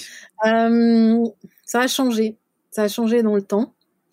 Moi, j'adorais le 135 mm pour la partie. Euh, alors moi, j'ai jamais pu bosser au 70-200 parce que c'est beaucoup trop lourd pour moi. Avec mon dos, c'était impossible. Donc 135, je trouvais que c'était un super compromis pour les photos de cocktail. Mhm. J'adorais ce moment-là, le, cocktail. Parce que là, j'étais vraiment en mode ninja, euh, les gens ne me voyaient pas et tout. Je pouvais vraiment faire ce que je voulais, j'adorais ce moment-là. Le 50, j'aimais bien le 50 aussi pour, partie euh, un peu plus reportage. Et c'est vrai que j'avoue, la dernière année, j'ai beaucoup travaillé au 24-70 parce que oh. je, ouais, je sais, je, sais, c'est mal. Euh, parce que j'avais trop mal au dos et que d'avoir les hmm. deux boîtiers et tout, c'était trop lourd. Donc, euh, pas de manière pratique. Mais voilà, je changeais et puis. Mais c'est vrai que pendant longtemps, ouais, j'ai beaucoup travaillé en focal fixe et ça, j'aimais bien. D'accord. Et en studio? Ton objectif favori? Studio, 100 mm quand je peux. Mhm. Et euh, ben, mon 24-70 quand je vais être au 70. Euh, euh j'ai pareil, j'ai pas le recul pour avoir un 70-200. Dans tous les mariages que tu as fait, quel, euh, est quel est ton meilleur moment? Je parle bien d'un moment précis, dans un mariage précis. Qu'est-ce que, est-ce qu'il y a un moment qui te revient en tête, un moment que tu as, as, adoré, ou que tu as eu beaucoup d'émotions, où il s'est passé un truc drôle, enfin voilà, un truc. Hein? J'étais en plein divorce. Et euh, donc, euh, j'étais quand même très malheureuse. Et je, je fais un mariage, un couple euh, qui était vraiment très, très religieux, très croyant. Et on fait un mariage dans une petite chapelle euh, savoyarde, dans un petit village trop mignon, avec les, vraiment les petits... Et donc, dans cette chapelle, il y avait cette ambiance vraiment avec les, les, les, peintures et tout ça. Et à un moment donné, ils ont... Ils ont chanté, ou je sais plus, enfin les mariés ont chanté, le prêtre. Il y a eu un moment très solennel comme ça. Mhm. Bon pauvre, je me suis mis à pleurer. Mais à pleurer. Et le nez qui coulait, la morve qui coulait, tu vois, ah. le truc. Donc discrètement, c'était gênant parce que c'était vraiment petit, donc j'étais j'étais quand même très près des gens. Mais c'était là où, à l'époque, si tu avais eu un masque, ça serait pas vu. Non, je me serais essuyé dans mon masque. Donc du coup, j'ai pris le la petite chiffonnette, je me suis mouchée dedans. Tant que t'as pas remis sur et t'as remis sur l'objectif après? Non non non non. Ah, dommage. J'ai pensé toute la journée. Je me suis dit surtout n'utilise pas la chiffonnette. mais mais c'est vrai que c'était une émotion parce que je me disais ces gens-là, ce couple-là, je, ressentais vraiment l'amour qu'ils avaient l'un pour l'autre. Je les sentais mm. très unis, très très proches et je me disais si un jour je dois revivre un amour comme ça, c'est c'est comme ça que je veux le vivre. Je, je rencontrais quelqu'un avec qui je serais aussi fusionnelle, aussi proche au niveau de, de, de la spiritu, enfin, de l'âme, quoi, de, de, de hmm. quelque chose de, comme ça. D'accord. Ça, c'est un moment ouais, qui m'avait vraiment marqué. Je comprends. Et l'autre moment qui a été décisif, c'est sur un mariage où c'était une cérémonie laïque. Euh, première cérémonie laïque que je faisais. Mhm. C'était au tout début où j'avais mon premier numérique. C'était un 450D, je crois. Oh. Moi, j'ai commencé au 350, pour te dire. Et j'étais au 50 mm, 1.4, je crois. et, euh, et j'ai ressenti on était dans cette clairière, c'était beau, et, j'ai ressenti ça, ce truc qui est descendu. Les gens vont me prendre pour une folle. J'ai senti le, truc qui est descendu. Je me suis dit, je suis à la bonne place. C'est là que je dois être. Je suis alignée avec ce que je fais, et je, kiffe ce. J'ai kiffé ce moment. J'ai ressenti un truc. Euh, hmm. Mais bon, voilà, ça c'est moi. Je ressens les choses un peu comme ça parfois. Pas tout le temps, mais quand je le ressens, c'est voilà, tu te dis bah ouais, c'est là que je dois être. Carrément, tu as vibré à ce moment-là. Et dernière question que je vais changer pour ce podcast, euh, que maintenant je vais changer pour tous les prochains podcasts. Euh, qu'est-ce que tu dirais, euh, qu'est-ce que tu, ouais, qu'est-ce que là, ton toi de maintenant pourrait dire à ton toi qui a commencé la photo, donc il y a 15-16 ans, 16-17 ans, quelque chose comme ça. non, y a, j'ai commencé en 2005. Ouais, donc ça fait 16 ans, en 2021. Ah ouais, ouais, déjà. Déjà.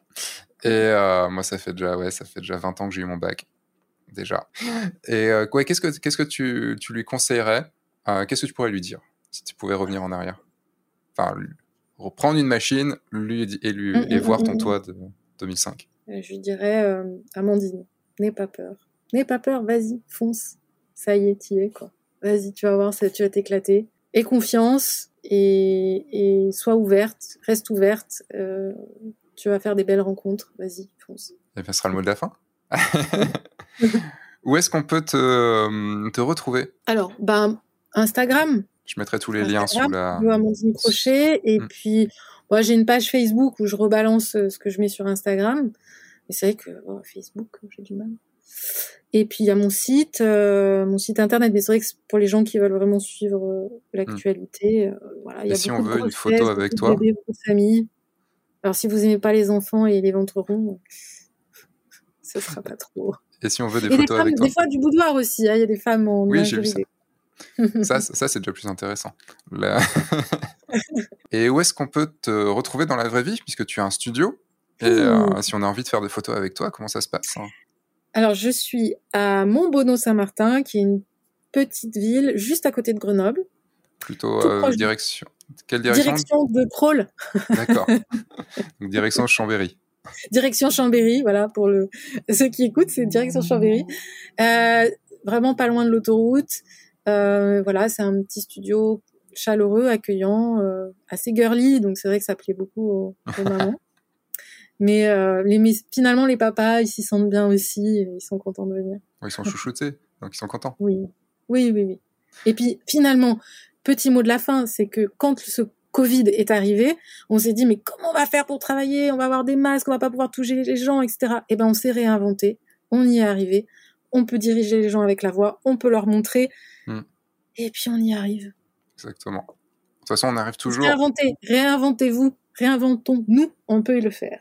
Et en permanence. Enfin, peut-être pas tous les jours parce que c'est fatigant, mais, euh, mais en permanence. enfin, c'est ça fait partie de mon credo aussi, c'est toujours se réinventer pour, euh, pour, pour ne jamais tomber. Parce que si on est en perpétuelle euh, réinvention, on aura toujours deux, trois coups d'avance s'il y a problème. Eh ben, merci beaucoup Amandine, ça m'a fait extrêmement plaisir de, de, passer ces deux heures avec toi. On a parlé de beaucoup de choses. Euh, il, y a, des choses je pensais pas qu'on allait en parler et ça m'a fait voilà de parler entreprise, de parler tout ça. Euh, voilà, c'est, euh, j'ai passé un bon moment à discuter avec toi et à, et à apprendre à te connaître. Et j'espère que vous aussi, euh, derrière soit votre écran, si vous êtes sur YouTube et que vous avez vu Amandine là pendant deux heures et moi également, en train de suer fortement parce que moi, il fait chaud chez moi. Non, ça, se voit pas. Bah, j'ai cadré, tu sais, j'ai fait exprès, j'ai cadré au-dessus des, au-dessus des aisselles pour pas que ça se voit. Et euh, voilà, j'espère que vous aurez apprécié aussi pour tous ceux qui ont qui, qui nous écoutent dans leurs oreilles avec un casque, avec des oreillettes comme ça quand vous êtes en train de, je sais pas, d'aller faire votre footing en voiture peut-être ou en, en train de faire la vaisselle, parce que ça, il y a des gens qui écoutent, ou peut-être en train de faire votre post-production, parce que ça arrive aussi. Et donc un grand merci à toi, Amandine, d'avoir euh, de t'être confiée ainsi. J'étais très honorée que tu m'invites euh, sur ce podcast. Eh ben, c'était un plaisir. Restez parce que j'ai encore des choses moi à vous dire euh, sur la sur la photo scolaire et sur d'autres choses et également sur la photo de mariage. Donc vous savez, je termine ce podcast et euh, je te dis au revoir Amandine. Encore merci Amandine, c'était une très belle rencontre comme d'habitude et ben merci de t'être livré autant parce que je sais que c'est pas forcément évident. Vous pouvez retrouver donc Amandine sur ses sites, tous les liens sont dans la description là juste en dessous, que ce soit la vidéo sur YouTube ou que ce soit le podcast dans la description. Et je vous avais dit au tout début de bien rester jusqu'à la fin de ce podcast puisque bah, je vais vous parler un tout petit peu de photos scolaires. Si vous êtes déjà photographe scolaire comme peut être Amandine à faire quelques mariages à faire quelques mariages. Voilà, c'est la force de parler de mariage. Non, à faire quelques écoles ou à en faire beaucoup. Ou alors, si vous voulez vous lancer dans, euh, dans la photo scolaire avec une première école, par exemple celle de votre enfant, eh bien sachez qu'avec Stéphane Brachet, le créateur de Matisseo, que normalement vous devez connaître si vous suivez ce podcast et le guide du photographe de mariage, nous avons lancé un service qui peut vous rendre la vie beaucoup plus facile. Et ce service s'appelle Jolie Trombine. Le concept est assez simple. Vous, en tant que photographe, bah, vous faites votre travail de photographe, vous shootez vous post-traitez et nous nous occupons de quasiment tout le reste. Si ça vous intéresse, vous pouvez cliquer sur le lien qui est dans la description. Ça s'appelle jolitrombine.com, joli avec un S et trombine avec un S également.com. Et vous allez dans la rubrique devenir photographe scolaire, vous répondez aux quelques questions et je vous recontacterai par la suite. Voilà, c'est la fin de ce podcast. Je vous dis à dans deux semaines pour un nouveau un nouvel épisode podcast, dans une semaine pour une nouvelle vidéo sur le YouTube du guide du photographe de mariage. Entre-temps, vous savez ce qu'il y a à faire. Sortez, faites des photos, amusez-vous et surtout, bah, signez des mariages. Au revoir.